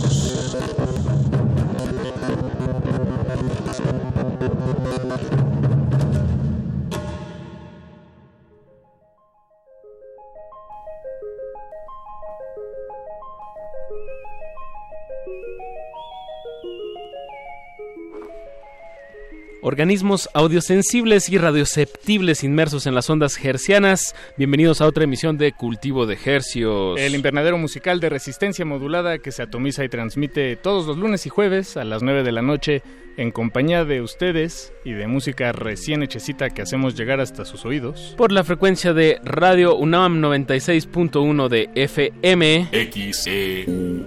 Transmitiendo salvajemente a todo el Valle de México y a la aldea global a través de nuestro portal en línea www.resistenciamodulada.com. Radio UNAM, la salvajemente cultural. Le saludan desde estos micrófonos su servidor Apache o Raspi. Y su otro servidor Paco de Pablo. Muy buenas noches, gracias por su, su sintonía, por acompañarnos esta noche nos acompaña Oscar El Voice, Oscar Sánchez aquí en la producción, también don Agustín Mulia en la operación técnica, Alba Martínez en continuidad. Y, bueno, pues estamos así, listos. Ese es el equipo de esta noche. Así es. Que, pues como bien, bien dijimos, esto es radio en vivo y a todo color, siendo hoy mayo 13 a las 21 horas con 7 minutos. Damos inicio a este experimento radio rarofónico que titulamos Cultivo de Ejercicios. Paquito de Pablo, ¿qué va a pasar de aquí hasta las 10 de la noche? Pues esta noche tenemos un, un menú de, de, dos tiempos. Okay. Entonces comenzaremos por el primero, ya de, de, una vez, y le damos la bienvenida a Fermín Sánchez, nuestro invitado de esta noche, con quien tendremos una conversación normal entre personas normales, hablando de cosas normales. ¿Cómo estás, Fermín? Totalmente normal, me siento normal. Gracias por darte la vuelta. Aquí Adolfo Prieto 133, tu casa, Fermín. Gracias. Eh, la última vez me... que estuviste aquí fue hace el diciembre del 2016. Ahorita estábamos checando en nuestro canal de YouTube Exacto. cuando viniste con los Guadalupes. Sí, a quienes les mandamos muchos este pues besitos y abrazos. Mm, sí, yo iba a decir saludos, pero bueno. Ah, pues ya. El cariño radiofónico. Gastos, sí, no, hay que, no hay que mesurarlo ahí. Sí, no, pues para qué. La ¿Para dosis qué? está en contra de mi. No es una de mis virtudes. Pues Fermín, eh, pues como ya lo mencionamos, tú eres compositor y bueno, también cantante ahí en, en los Guadalupes y ahora pues, andas presentando un proyecto, pues como se le dice, solista, ¿no? Pero Claro. que supongo que está bien acompañado, ¿no? Por varios músicos o, o tú grabas casi todo. Pues en este caso, eh, sí, mm, y en todos también. O sea, hay cosas que no puedo hacer como tocar el violonchelo, o el sí. violín, o las congas, o... Y entonces para lo cual solicitamos este varios amigos que vinieran a, a bueno, sí que a colaborar con, con, con, con esta producción que, que es, como dijeron bien, un EP que con el que me presento así como el único responsable del orden de sonidos en esta... Que se llama Sé que hay cosas más tristes. Así es. Y son cinco temas. Son cinco temas, claro. Entonces, Eh. me, me gusta que ya de entrada lo que nos estás diciendo es que esta es una cosa triste. Tal vez no No la tanto. más triste, Exacto, pero, justo. pero sí, es una, sí es algo triste. Sí es algo triste. Pues es un poquito como hacer alusión a, a- a que reconocemos que en realidad hay gente que la pasa súper mal. Ok. O sea, gente que sí, qué sé yo, se le murió toda su familia en un altercado violento y de guerra. O, o gente que vive en condiciones de abandono, de hambre o de... Pues en realidad uno acá que es clase mediero, pues, pues ¿qué, qué puede estar triste? Pues a lo mejor una cierta pérdida también, la muerte, Sí. un, un este... Un... Pues que, que, que el amor no funcionó así como creías o, o lo que sea, o alguna duda existencial que tengamos desde nuestro evidente privilegio, ¿no? Y que en realidad somos afortunados. Por eso, por eso el título dije, no, pues o sea, sé que hay ¿no? Cosas más tristes. Claro, pero pues esto también hay. también uno anda sufriendo por estas tonterías. ¿no? bien, bien, pues sí, partiendo desde, pues desde la humildad también. Eh, Sí, ahí, pues no más como de reconocer, y de al, a- reconocer al otro. sí. sí, de reconocer a los demás que, y de que, bueno, esto no está tan acá. Empatía. Y, y dirías que en sí es una compil- es un compilado de, de temas tristes Sí, es un- o Em, en, en su mayoría yo diría que como que hay alguna gama en, en- en- di- dijeran los los este los esotéricos de baja frecuencia. O sea hay como melancolía melancolía hay este pues sí un poquito de, de, de nostalgia un poquito de este Hasta ahorita dijiste en instrumentación, si usaste unos violonchelos. sí eh, usé un, un- como un este un dueto de cuerdas. De cuerdas, eso sí. este y usé en, en una canción usé un, un, eh, como un ensamble que eran cinco, o sea, dos trompetas, dos trombones y un barítono, como un ensamble de alientos para una canción que tiene un cortecillo me- medio afrobeatsoso y un guiño. Y eh, percusiones, batería también en vivo. Los bajos casi los grabé entre yo y Fer de Guadalupe. Me estuvo ahí echando la mano con. Estuvo coproduciendo. Eh, haciendo historias, esto quiere decir, haciendo historias de Instagram. no, pero en realidad sí es, sí, para mí siem- siempre, es como una red de protección, como estar, eh, con- contar con su privilegiado par de oídos. Claro. Y este, bueno, lo estuvo ingenieriando el gran Alan Ortiz, que, bueno, eh, fue el que ingenierió el de los Grammys de Natalia y de No La Ferte. El Que de es- que es también- sonido, no, que perdón, em, Vicente Gallo. Vicente Gallo, iba a decir sonido Gallo, pero no, ya es, otro, Es otra integración. Sí, Sí, claro, Gallo. él también estuvo participando, o sea, con él hemos este colaborado desde Alma Nueva. Él estuvo y él fue el que ingenierió eh, Paradójico Ok. de, de de los. Y por ejemplo, estas canciones, eh, Fermín, que, tú, que, que evidentemente tú escribiste. ¿Por qué crees que no nunca llegaron a las filas de los Guadalupe? ¿no? O sea, ¿Por qué no, no se convirtieron en algo que les compartiste en, una, en algún momento, en algún ensayo? Ajá, Sí. claro.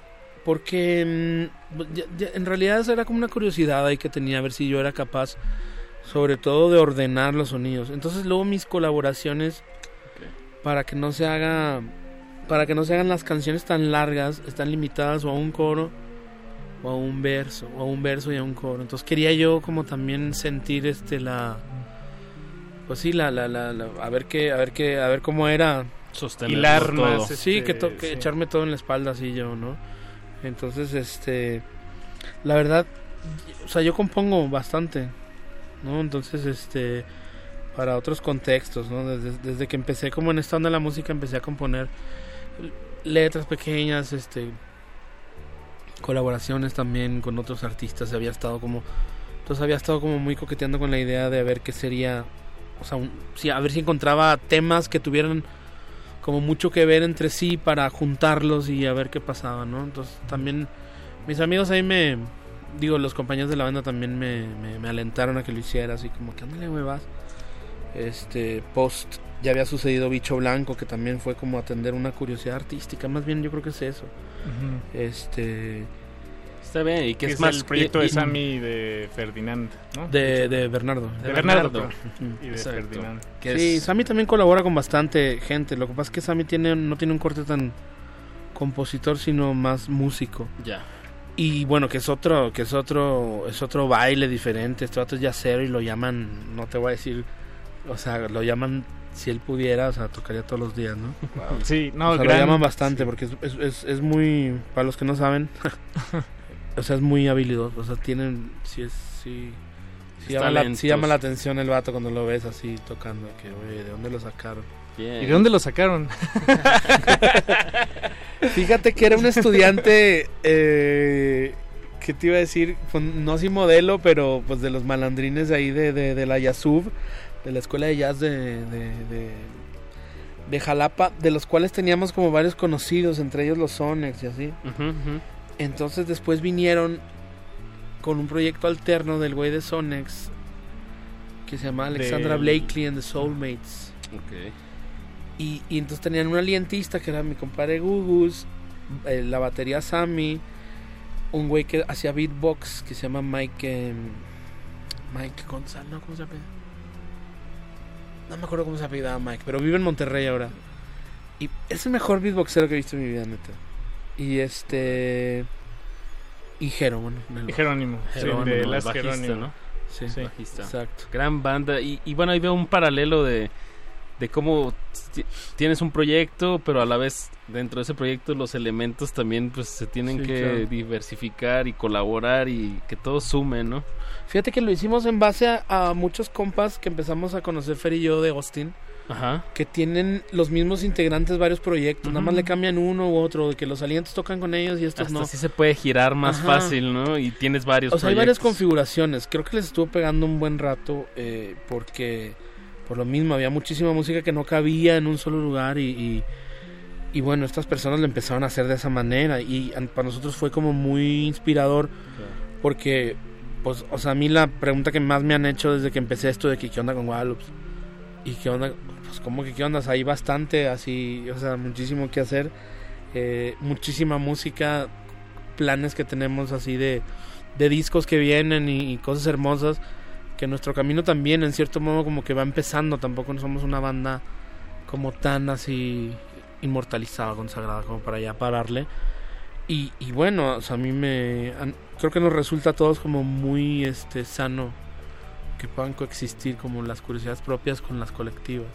Porque aparte Sí, sí. colectivamente es otra onda o sea de que es otra onda, o sea, cuando yo ya estoy poniendo una idea, Fer ya la está llevando a otro lado y cuando la lleva a otro lado, se la pasa a Franco y, y, y la lleva a otro lo- lado. y Entonces, lo regresa este, a ti. Claro, entonces como- es otra onda. Pero bueno. Como de basquetbolista. claro. Y acá, acá sí, como el exponerte a, a esta onda de un feedback que, bueno, igual y si lo pides a un amigo, y oye, súper bien, y no, no, no, está súper bien. Y si lo pides a otro, a otro amigo y de que, muy bien, de hecho, a mí me gusta mucho tu, o sea, entonces ya es como, bueno, sí, pero hay también toda esta pinche inseguridad así como de... Y si no está chido, y si en realidad no sirvo para nada, y si no soy nada sin ellos, y todo este tipo de Sí, cosas. claro, ¿no? claro. Y, en- y enfrentarte a eso está muy fortalecedor. Ya es lo que quería decir. Bien, pues escuchemos a qué suena el, el fortalecimiento reciente de Fermín Sánchez. Sé que hay cosas más tristes. Escuchemos el primer sencillo que publicaste, Fermín, se llama Pasión Nocturno. Y regresamos en unos momentos más. Venga, música, maestros. Cultivo de ejercicios.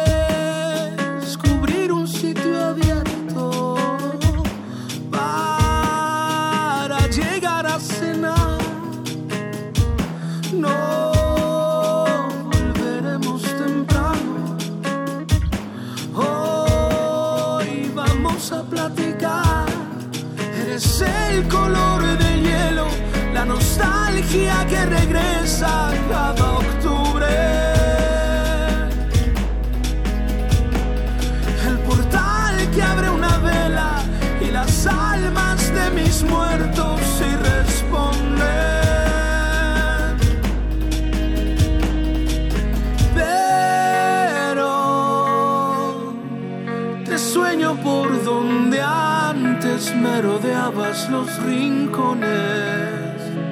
Sueño que te ríes, no quiero despertar.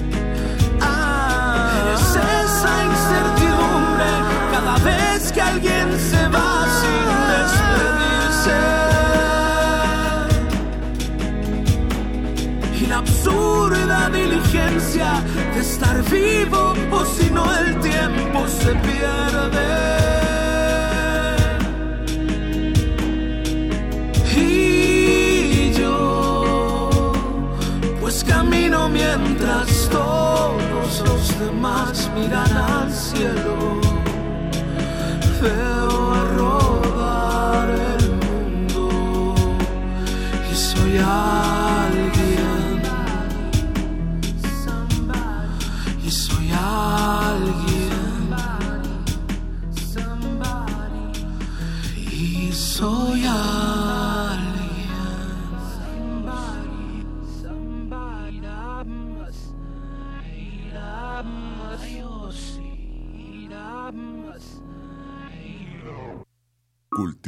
Hercios. Llevo el día aquí pensando todo es gris, no has respondido mis mensajes.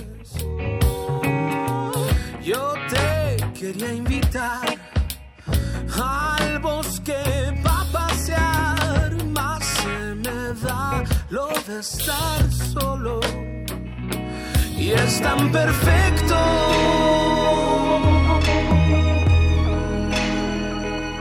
La vista es única.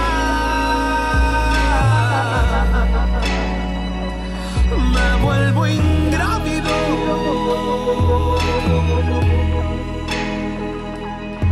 Y es fácil solo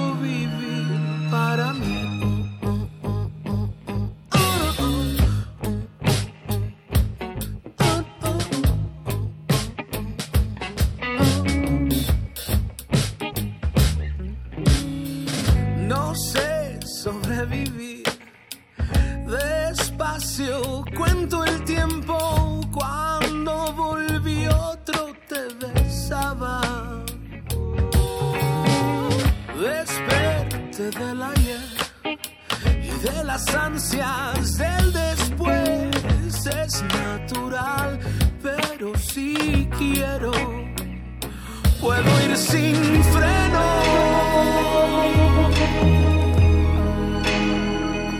puede ser cínica. La vida es tan fugaz.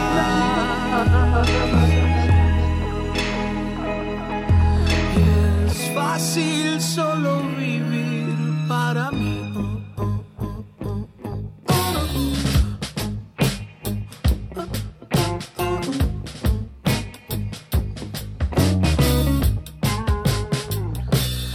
y es tan perfecto.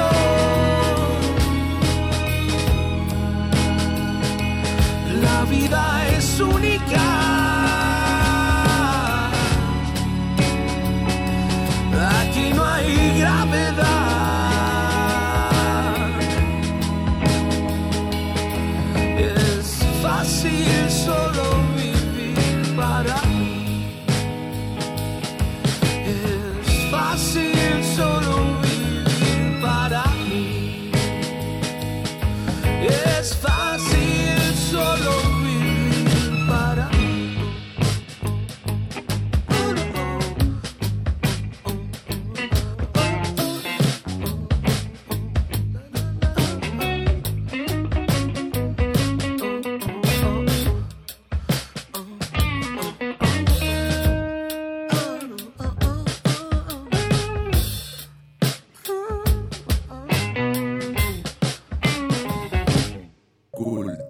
Cultivo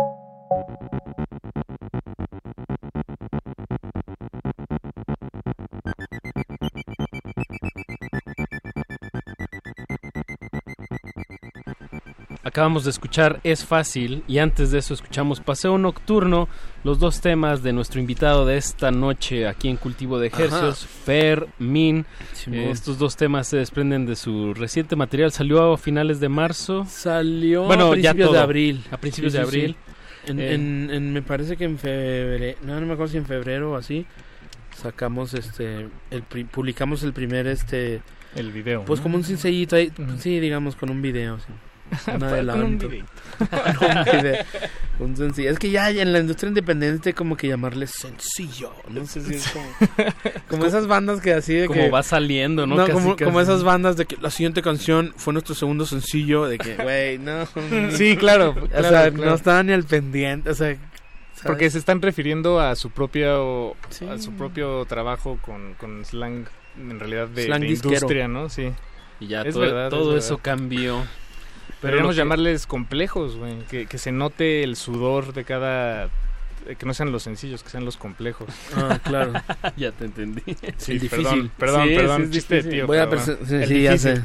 De tío aparte geek, ¿no? bueno, mi siguiente difícil va a ser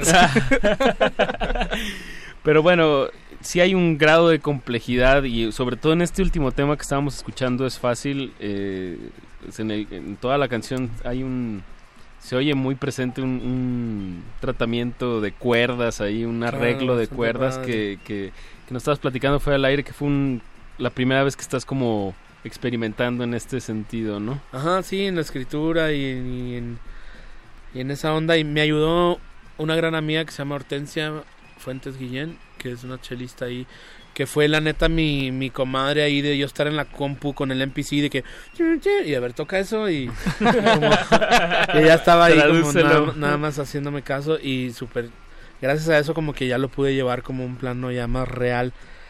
Claro. Porque esa es la onda con el MIDI. Uno agarra MIDI y cree que así es el instrumento y así no es. Sí, se pierde Ya mucha cuando- tesitura y, y color, ¿no? Del- Pues de sobre la todo voz. como que Dinámicas. está- exacto, no estás componiendo con una conciencia plena del instrumento. Entonces piensas que Que do es do y ya. no, no, pues que, que, que estos que por ejemplo ciertos brincos interválicos así eh, que puedan ser fácilmente ejecutados o coherentemente si, si estás tratando dos voces al mismo tiempo que no se crucen, que etcétera, ¿no? Claro, y a veces que una se, que no haga algo igual y Ajá. beneficia a la otra que sí está y haciendo. más es menos y Ajá, todo ese tipo de cosas de que todas esas mentiras que se la pasan diciéndote de chamaco resulta que algunas sí son reales. Re-. Resulta que sí. No, Nos y- tomó unos años darnos cuenta.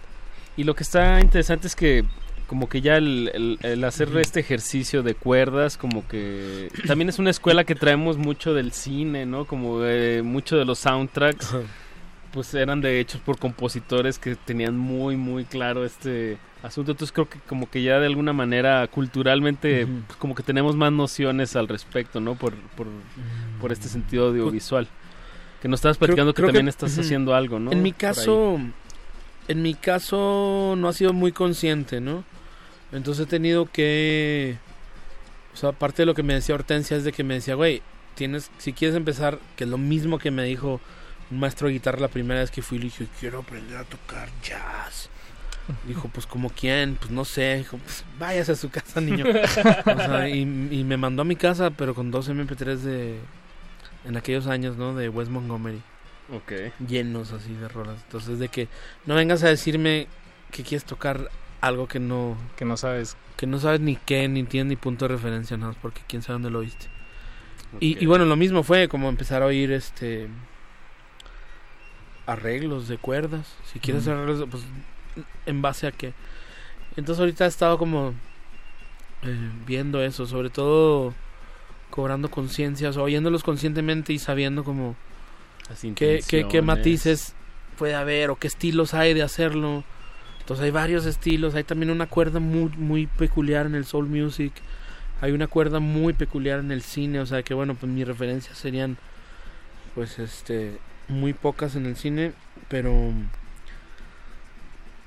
pero sí este sí importantes como el Ennio Morricone y así, ¿no? Y, eh, y y bueno pues ya te vuelves tú como un como que al descifrar lo que quieres hacer pues ya te educas a observar ese e- ese, ese bloque de cosas no de que bueno ya voy a escuchar arreglos de cuerda y también también de aliento. También de aliento estaba em- empecé a escuchar así muchos este muchas personas o sea sobre todo en géneros muy donde protagoniza mucho el aliento como en el afrobeat.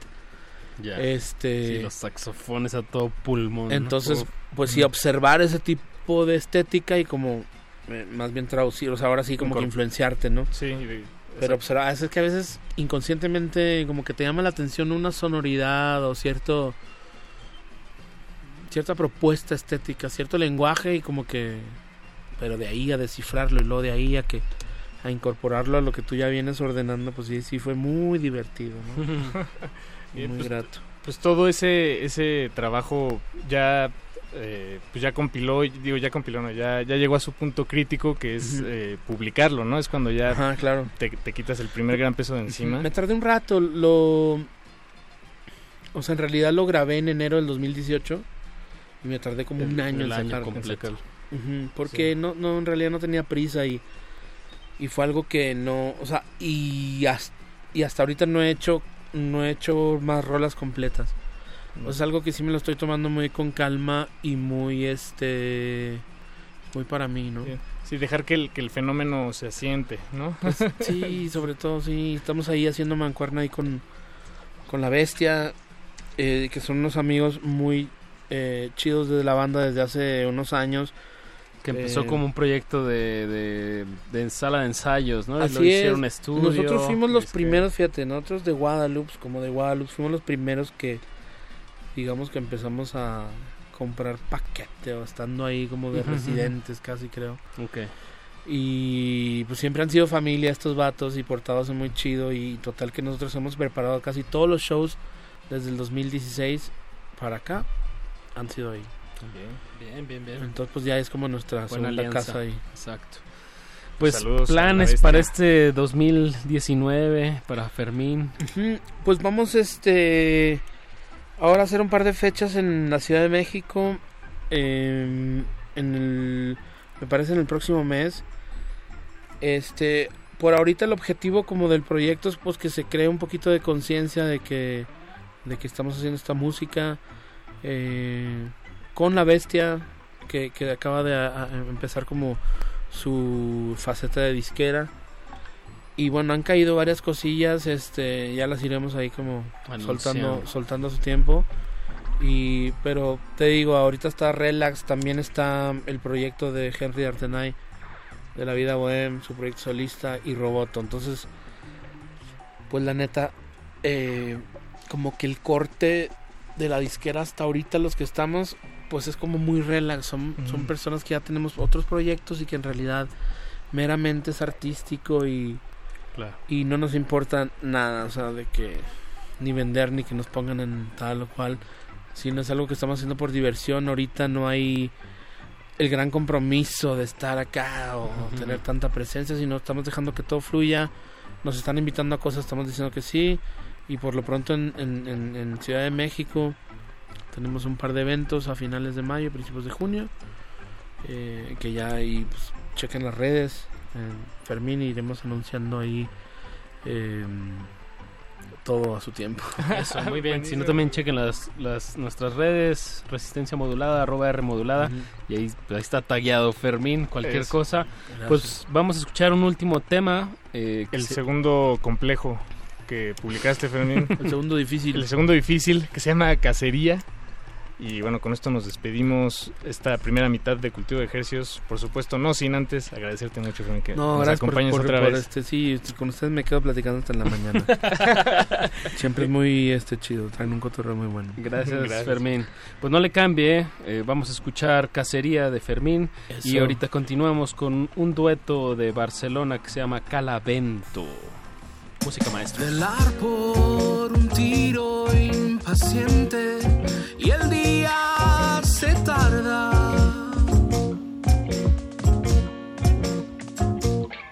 Tal vez la carnada en mi trampa construya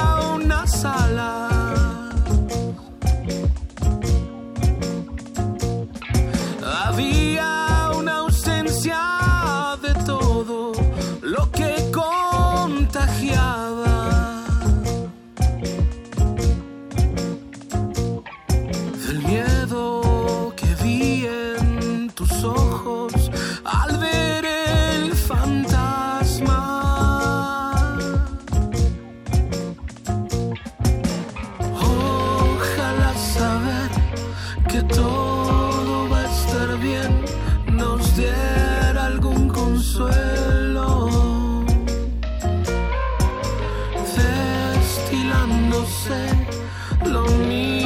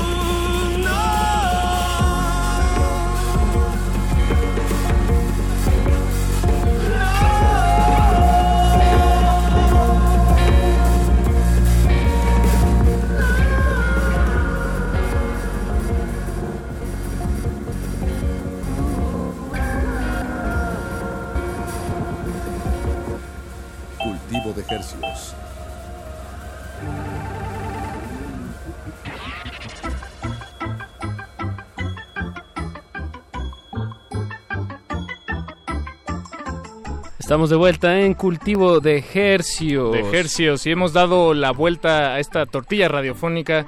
Vamos a dar inicio a la- al lado B de la emisión y para eso le damos la bienvenida a Calavento, nuestros invitados de esta noche, Joan y Alej. Bienvenidos. Muchas Hola, gracias. buenas noches. Bienvenidos. Eh, nos visitan desde Cataluña.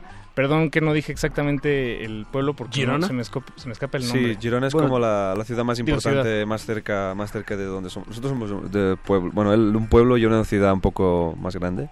Bueno, de hecho, mi ciudad seguramente la conocéis porque es Figueras y es donde nació y murió Salvador Dalí y es donde está el museo. Ah, ¿de ahí eres tú? Sí, ahí soy yo. Ok. Eh, Esa es mundialmente Y, conocida. sí, yo soy de un pueblito que tiene, bueno, 10.000 habitantes. Ok, pues, qué, qué delicia. Ahorita estamos rodeados de 10 millones de y, de, personas. y de mucho humo. Qué, Ah, sí. qué pena nos da recibirlos en estas con- condiciones. Hay mucha contaminación, ¿no? Ha, Sí. eh, ha habido muchos incendios y entonces hasta se ve el sol como un poquito Sí. como rojito Sí, sí. la luz y bueno, sí no se recomienda ahorita hacer mucho ejercicio ni, Vale, vale, ni vale. estar Yo, mucho yo lo, afuera. lo noté con la respiración, aparte de que estamos a, a 2.000 metros de Jo, altura, pues lo he notado un poco con la Hoy respiración. es que hemos caminado un chingado hoy. Híjole, qué, qué, qué mal momento para, para dis- disfrutar la ciudad. Sí, ha estado feito. Que llevan seis días aquí. eh, Bueno, lo voy a decir de una vez. Van a presentarse este fin de semana en el Festival Marvin.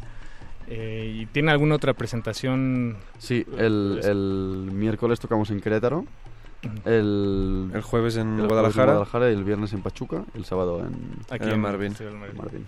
Bien. Y ya llevan seis días previos a, a este momento, Ujú. en este presente, pues me imagino disfrutando, conociendo. Sí, Bueno, hemos sí, estado sí. de tour también con, con, con un grupo que se llama Kill Aniston. Hemos Ah, sí, sí. Hemos estado tureando, pues hicimos Cholula, ah, Izcali. Izcali, Chalco ayer, Tlaxcala, Tlaxcala, faltan dos, no, falta uno. eh, Toluca. Bien, pues se Sí, movieron sí. muy bien Sí, aquí sí, a los sí. alrededores. Sí, sí.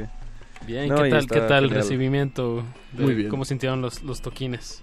Bien, Muy bien, bien. contentos. tenemos la suerte de que, mm, de que Kill Aniston tiene ya un público pues Un muy, fan muy- base. sí, muy fiel, ¿no? Consagrado, Y, y, y bueno, y a nosotros también están como muy atentos. Nosotros empezamos siempre antes, ¿no? Tocamos primero y están como atentos ahí y después cuando terminamos el concierto siempre hay alguno que se acerca a, felicitarnos e incluso a comprar a lo mejor algún disco. Una playera. Sí, una playera. o sea que muy bien. Bien, bien. ¿Y la, la taquiza también los ha recibido bien? Bueno, hoy hemos ido a un japonés porque ya sí, estamos un poco... necesitaba arroz blanco ya. Pero yo he desayunado Ya no chilaquiles, arroz, ¿eh? arroz rojo ya, demasiado. Exacto. Muy bien. Bien, eh, pues eh, que- hay que mencionarlo. Este, este, ustedes son todos los miembros de la banda. Sí, es un dueto, Uno de guitarra, batería. Sí, uno de los duetos eh, favoritos de, de su servidor. Por- porque tener solo guitarra y batería, bueno, y, y la ocasional voz, este, pues es un es un reto de composición muy divertido. Bueno, yo así lo, lo, lo considero, ¿no? De sacarle el más Rápido. sonido a Sí, sí, lo es, lo es. Eh, te, te obliga, ¿no? A, a, sobre todo como, como guitarrista, a, mm, realmente a buscar, eh, por el estilo de música que hacemos, a buscar la manera de poder tocar y, y a sacar ese sonido completo, ¿no? Que, Exacto. que haya, pues, haya frecuencias graves, que haya frecuencias agudas y y medias, ¿no? Y, y hacer eso solo con una guitarra, pues es complicado y tienes que trabajarlo bien. Sí, sí, un- todo un reto. Y bueno, Mm. y la batería siempre... Bueno, eh, sí, siempre sentando cobra más protagonismo, bases. ¿no? Al ser, al no estar ahí detrás, ¿no? Sí. Siempre Tiene que estar Muy muy, presente. presente. y tengo que estar todo el rato a tope, ¿no? No puede acompañar, no puede Claro. acompañar, tiene que estar ahí también asumiendo peso, ¿no? Exactamente, exacto. Pues eh, sacaron este disco, Apache. eh, Balanceo. que se llama Balanceo. Perdón. no, no es burla. Muy bien. Mis abuelos son españoles, entonces digamos que tengo licencia para... Ok, ok. pues escuchemos algo de, de Calavento. ¿Qué les gustaría escuchar de Balanceo? Para- Pues vamos con el primer single del, de, de delante del disco que es Gente como tú. Gente como tú, no le cambie que seguimos aquí platicando con Calavento. Qué pena, tú tampoco vas a venir y voy a tener que contártelo.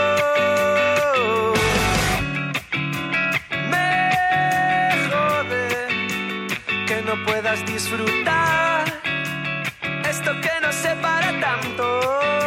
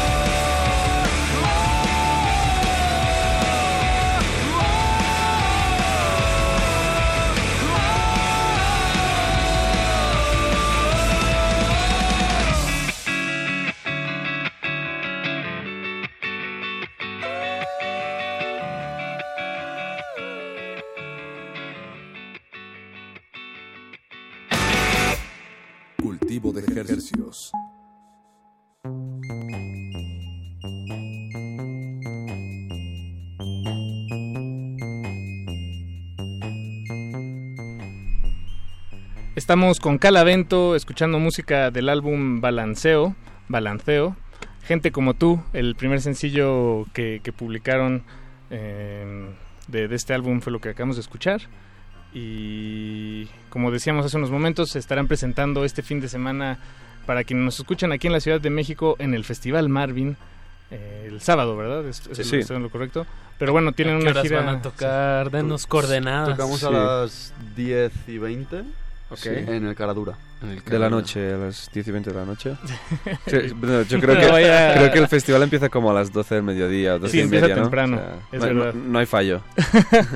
y todo en un cuadrante de La no Condesa más de, por ahí, ¿no? ajá, Conde- Roma Ujú. Condesa. Entonces, eh, para moverse en bici entre escenario y escenario. Eso es, Y, perfecto. Este, ya, una vez que, que les confirmaron que, que iban a ser parte de este, de este cartel y ustedes vieron su nombre ahí Ujú. acomodado con, pues, bueno, parecen cientos otros nombres, eh, ¿vieron algo ahí que les llamara la atención? ¿Algún proyecto que tal vez Sí. que ya conocieran? Sí, de- Ti- Tiger Jau, que es una banda que a mí me enseñó Joan. ¿no? Sí, Que- sí, sí, a mí me sorprendió la- realmente porque es un grupo americano que tampoco, claro, en Europa le cuesta bastante girar, ¿no? Vienen una, cuando sacan disco vienen y hacen una gira y tal, pero cuesta bastante verla en directo y la vi en el cartel y pensé, vamos, voy a ver a Tiger Jau, luego miro miré el horario. No, es al mismo tiempo. Justo antes No. cuando nosotros tenemos el soundcheck. Ah, Estamos en soundcheck. Sí, sí. Bueno, estamos ya acostumbrados, siempre, siempre Sí, pasa, no pasa estas nada. cosas. No pasa nada. Cuando te dedicas a la música siempre coincides con los grupos que más te gustan y no puedes verlos. Es verdad. Pero bueno. Eh, hay una, también una, se ve mucho en el cartel que hay mucho talento español. Eh, Ujú. Creo que es porque es- hay como una colaboración, ¿no? Del festival con el Monkey Monkey, Week, Week. sí. Sí, Nos es- podían platicar de, de es- ese eso no- proyecto. eso no sé si es nuevo, Sí, pero... tenemos un máster en Monkey Week porque hemos tocado Sí. como cuatro veces. Dos o tres veces y hemos estado ahí. Es un festival que creo que se parece bastante al Sí. Marvin porque lo que hacen es mm, en una misma ciudad, claro, en, en este caso es Roma y Condesa, pero ahí se, se agarran pues, un trozo de ciudad, ¿no? De- o de pueblo, se podría llamar. Y ¿En dónde, en dónde lo hacen? ¿No lo hacen en varias hacían en el puerto de Santa María, que es un pueblo, y ahora lo hacen en Sevilla, Ok. que ya es una ciudad y eso pues... ah, Muchos más salas de conciertos. Seleccionan pues, yo qué sé, 15, 20 salas de ba- salas y bares de, del- de la ciudad y organizan pues un festival con bandas emergentes. Sí. Básicamente. También hay un Sí. escenario exterior como el que hay aquí, ¿no? En el parque. Ajá, en el parque es bastante España. el mismo estilo de festival, ¿no? Y también, también con, con lo que es la programación, porque Monkey Week también apuesta por bandas emergentes o nuevas. Y. Y sí. Y es también eso. llevan bandas mexicanas a- allá. Sí, es desde hace un tiempo sí, que supongo que desde que establecieron esa relación, ¿no? Están Sí. trabajando más codo con codo con, con ese intercambio que Ah, joder, es muy interesante. Y mencionabas, eh, Joan, hace unos momentos sobre, eh, por ejemplo, esta banda Ti- Ti- Tiger Tigers Jaw. Tigers John. Ya- Como de Quijada, yo. Ah, ya. No, no sé, no sé, estoy... Eh, J-A-W. Ajá, sí, sí, Eso. yo. Ajá. Eh, que pues tal vez tienen problemas, eh, o bueno, no, no, no problemas, pero no, no les es tan fácil hacer giras en, en Europa. Y pensando Claro. en, bueno, y yo, yo estaba pensando en que ustedes llegando aquí por, por segunda ocasión, pues sí tienen ya bastantes fechas y, y en, en, pues en toda una zona central de- del país. Bueno, eso fue gracias a Este, Kill Aniston, sí, sobre todo. Sí, Ah, gracias a pues Kill Aniston sí, que se ofreció a, Pero a pues, llevarnos siguen un siendo, poco- pues, como hacer alianzas, ¿no? Sí, sí, sí, esto. Sí, sí. Al final, si no nos ayudamos los unos a los otros, Sí, no, ¿qué, va, Obvio. qué va a ser, no? imposible. Sí. Ahora lo más probable es que pase es que creo que si que cuando Kill Aniston vengan a, a España, si vienen al Monkey Week, pues que compartamos fechas nosotros Eso. también, ¿no? Con ellos. Darle- sacarlo a pasear también. Exacto. Eh, pues escuchemos más música, otro tema de, de Calavento, ahora que el tiempo apremia. ¿Qué, qué les gustaría escuchar a continuación, muchachos? Mm, vamos a escuchar una canción que se llama Bienvenidos a la Tierra. Bienvenidos a la Tierra de Calavento, aquí esta noche en Cultivo de Ejercios.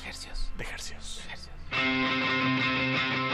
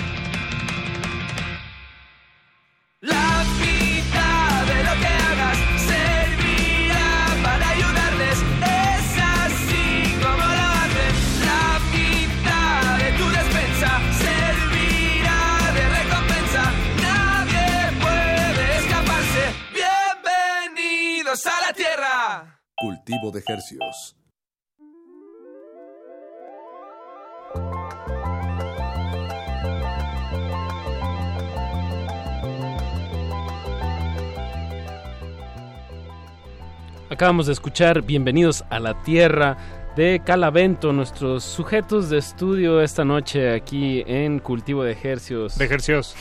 y le mandamos un saludo a Daniel de Jesús que nos escribe, nos dice que exquisito cultivo de ejercios. Bueno, pues la verdad, la tortilla radiofónica. Sí, pero hacemos muy poquito. En realidad nuestros invitados hacen casi todo el trabajo. gracias, gracias. Bien, pues un, un, pues un honor que estén desde desde España, por acá dándose la vuelta y girando con Kill Aniston, lo, lo que platicamos en el primer bloque. Eh, a mí me gustaría platicar eh, sobre este disco que sacaron, Balanceo, que tiene exactamente 11 temas. Y bueno, esto es radio y no pueden ver el disco que nos trajeron aquí en físico nuestros amigos de Calavento, pero la portada es una bebida muy refrescante, como alguien le está pasando una bebida muy refrescante con mucho romero. Es, una cerveza. Es una cerveza con mucho romero. Sí. no sé, pues a mí me evoca como frescura y pero a la vez como también como que se está desparramando la cerveza en un plato. No sé, ¿qué, ¿qué, les, ¿qué, nos pueden decir sobre ¿Qué, el, arte del disco? Eh, o sea, ¿es alguna, ¿tiene algún nombre esa, esa bebida? No. En particular, no. No, no, como si yo le echara pasto. Le vamos a llamar balanceo. Por ahora. sí, sí. No, es, uh, es un. Es como una metáfora de, de, de, lo que significa arriesgar, ¿no? Que a veces te puede salir bien, te puede salir mal. Uh, entonces, a, a, priori es una combinación que puedes pensar, ah, pues igual está bueno, ¿no? El romero ahí en la cerveza uh -huh. igual le da un toque interesante. Sí, sí. Pero también podría ser que sea asqueroso. Sí, como... Entonces, sí, te genera esa duda, ¿no? Y, y uh, desde nuestro punto de vista también ejemplifica un poco lo que es el, el estado de balanceo, ¿no? ¿Y probaron esa bebida, por cierto, al final? Sí, sí. Y... La, la, probamos, pero no vamos a decir cómo sabe. Al final okay. hay que probarla. Hay que probarla. y hay que escuchar todo bien el fresquito, disco. Bien hay fresquito. que escuchar el disco, estoy de acuerdo. Que hoy tuvimos, bueno, vamos a tener por oportunidad de escuchar tres de once. Y bueno, pues se nos está acabando el tiempo. Hay que recordar que tocan a las 10.20 en el Caradura, uh -huh. en el marco del Festival Marvin. Este sábado ahí en la Colonia Condesa. Eh, y bueno, habrá muchas otras bandas y, y es, es, decir, vale mucho la pena asomarse y regalarse un momento. Festival y si es, y si es con Calavento, mejor. .com.mx para que tengan toda la información pues sigan sus redes están como arroba calavento, sí, ¿no? Sí, calavento en, en, en, Twitter o en Instagram o en Facebook, todo esto. Buenísimo. También tenemos una página web que se llama calavento.com ah, pues ahí y ahí está todo. Bien, pues muchachos, ¿con qué nos despedimos esta noche? ¿Qué les gustaría Vamos a escuchar? despedirnos con la primera canción del álbum, la que abre el álbum, que se llama Un Buen Año. Bien, pues escuchamos Un Buen Año y... Y les deseamos un buen año a ustedes también. Exacto. Nosotros igual un buen año de cultivo de ejercicios. De ejercicios. gracias. Muchísimas gracias. gracias. Y pues con eso nos despedimos de estos micrófonos, Paco. Quédense en sintonía porque Resistencia Modulada les trae música fresca hasta las 11 de la noche. Muchas gracias, Betoques, don Agustín Mulia. Buenas noches, Calavento. Vámonos.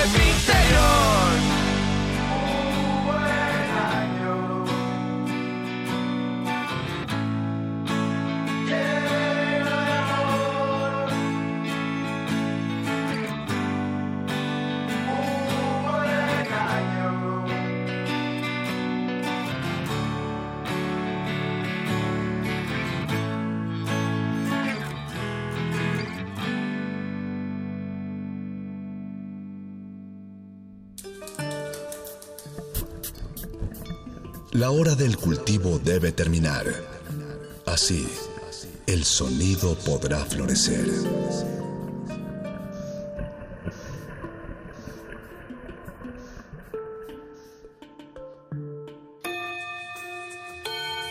Motivos nos sobran. Queremos reencontrar nuestras raíces. Reafirmar lo aprendido. Terminar las materias. Salimos de la cabina y volvemos a la escuela. Voces en el campus. Una transmisión especial de resistencia modulada desde distintos planteles de la UNAM. Que la de GACO y Radio UNAM traen para ti. Próximo viernes 17 de mayo, FES Cuautitlán. De las 12 a las 15 horas. Transmisión a las 20 horas por el 96.1 de FM. Hacemos comunidad. Universitaria. Resistencia modulada. Radio UNAM. Experiencia sonora. Como dijo el sabio Playlist Zoo, el viaje de las mil canciones empieza siempre con la primera reproducción.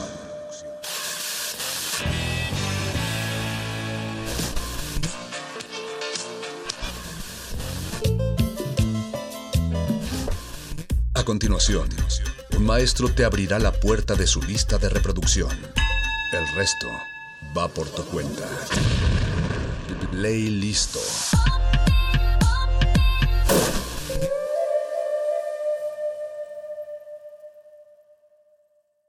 Like E. E. Cummings said, damn everything but the circus. We put up our tent on a dark green knoll outside of town, the train tracks and a seagull dump. Topping the bill was Horseface Ethel and her marvelous pigs in satin. We pounded our stakes in the ground, all powder brown and the branches spread like scary fingers reaching. We were in a pasture outside Kankakee, and one-eyed Myra, the queen of the galley, who trained the ostrich and the camels, she looked at me squinty with her one good eye, in a Roy Orbison t-shirt, as she bottle-fed an orangutan named Tripod. Then there was yodeling Elaine, the queen of the air, who wore a dollar sign medallion, and she had a tiny bubble of spittle around her nostril, and a little rusty tear, for she had lassoed and lost another tipsy sailor. And over in the burnt yellow tent by the frozen tractor, the music was like electric sugar. And Zuzu Bolin played Stave and Chain, and Mighty Tiny on the saw, and he threw his head back with a mouthful of gold teeth. And they played Lopsided Heart and Moon over Dog Street, and by the time they played Moanin' Low, I was soaking wet and wild eyed. And Dr. Bliss slipped me a preparation, and I fell asleep with livery stable blues in my ear. And me and Molly Huey drank Pruno and Kool-Aid. And she had a tattoo gun made out of a cassette motor and a guitar string. And she soaked a hanky in three roses and rubbed it on the spot and drew a rickety heart and a bent arrow, and it hurt like hell. And Funeral Wells spun Poodle Murphy on the target as he threw his hardware. Only once in Sheboygan did he miss, at a matinee on Diamond Pier, and she never let him forget it. They were doing two shows, and she had a high fever, and he took off a piece of her ear, and Tip Little told her she should leave the bum. But Poodle said, he fetched me last time I run.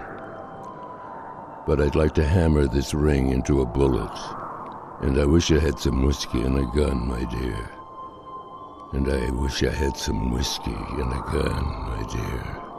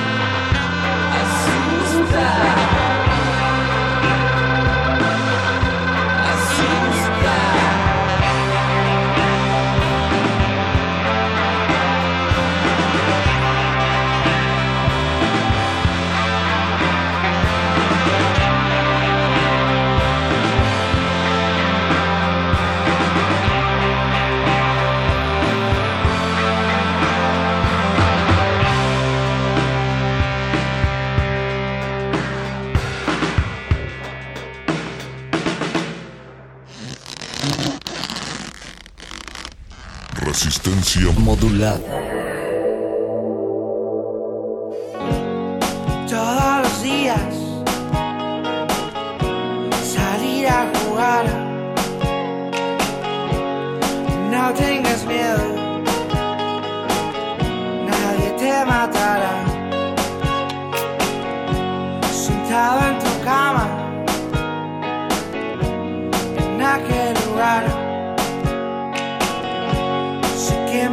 casa.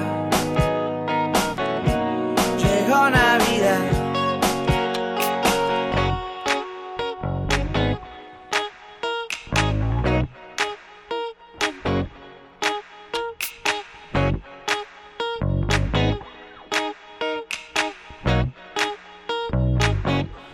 Los niños felices.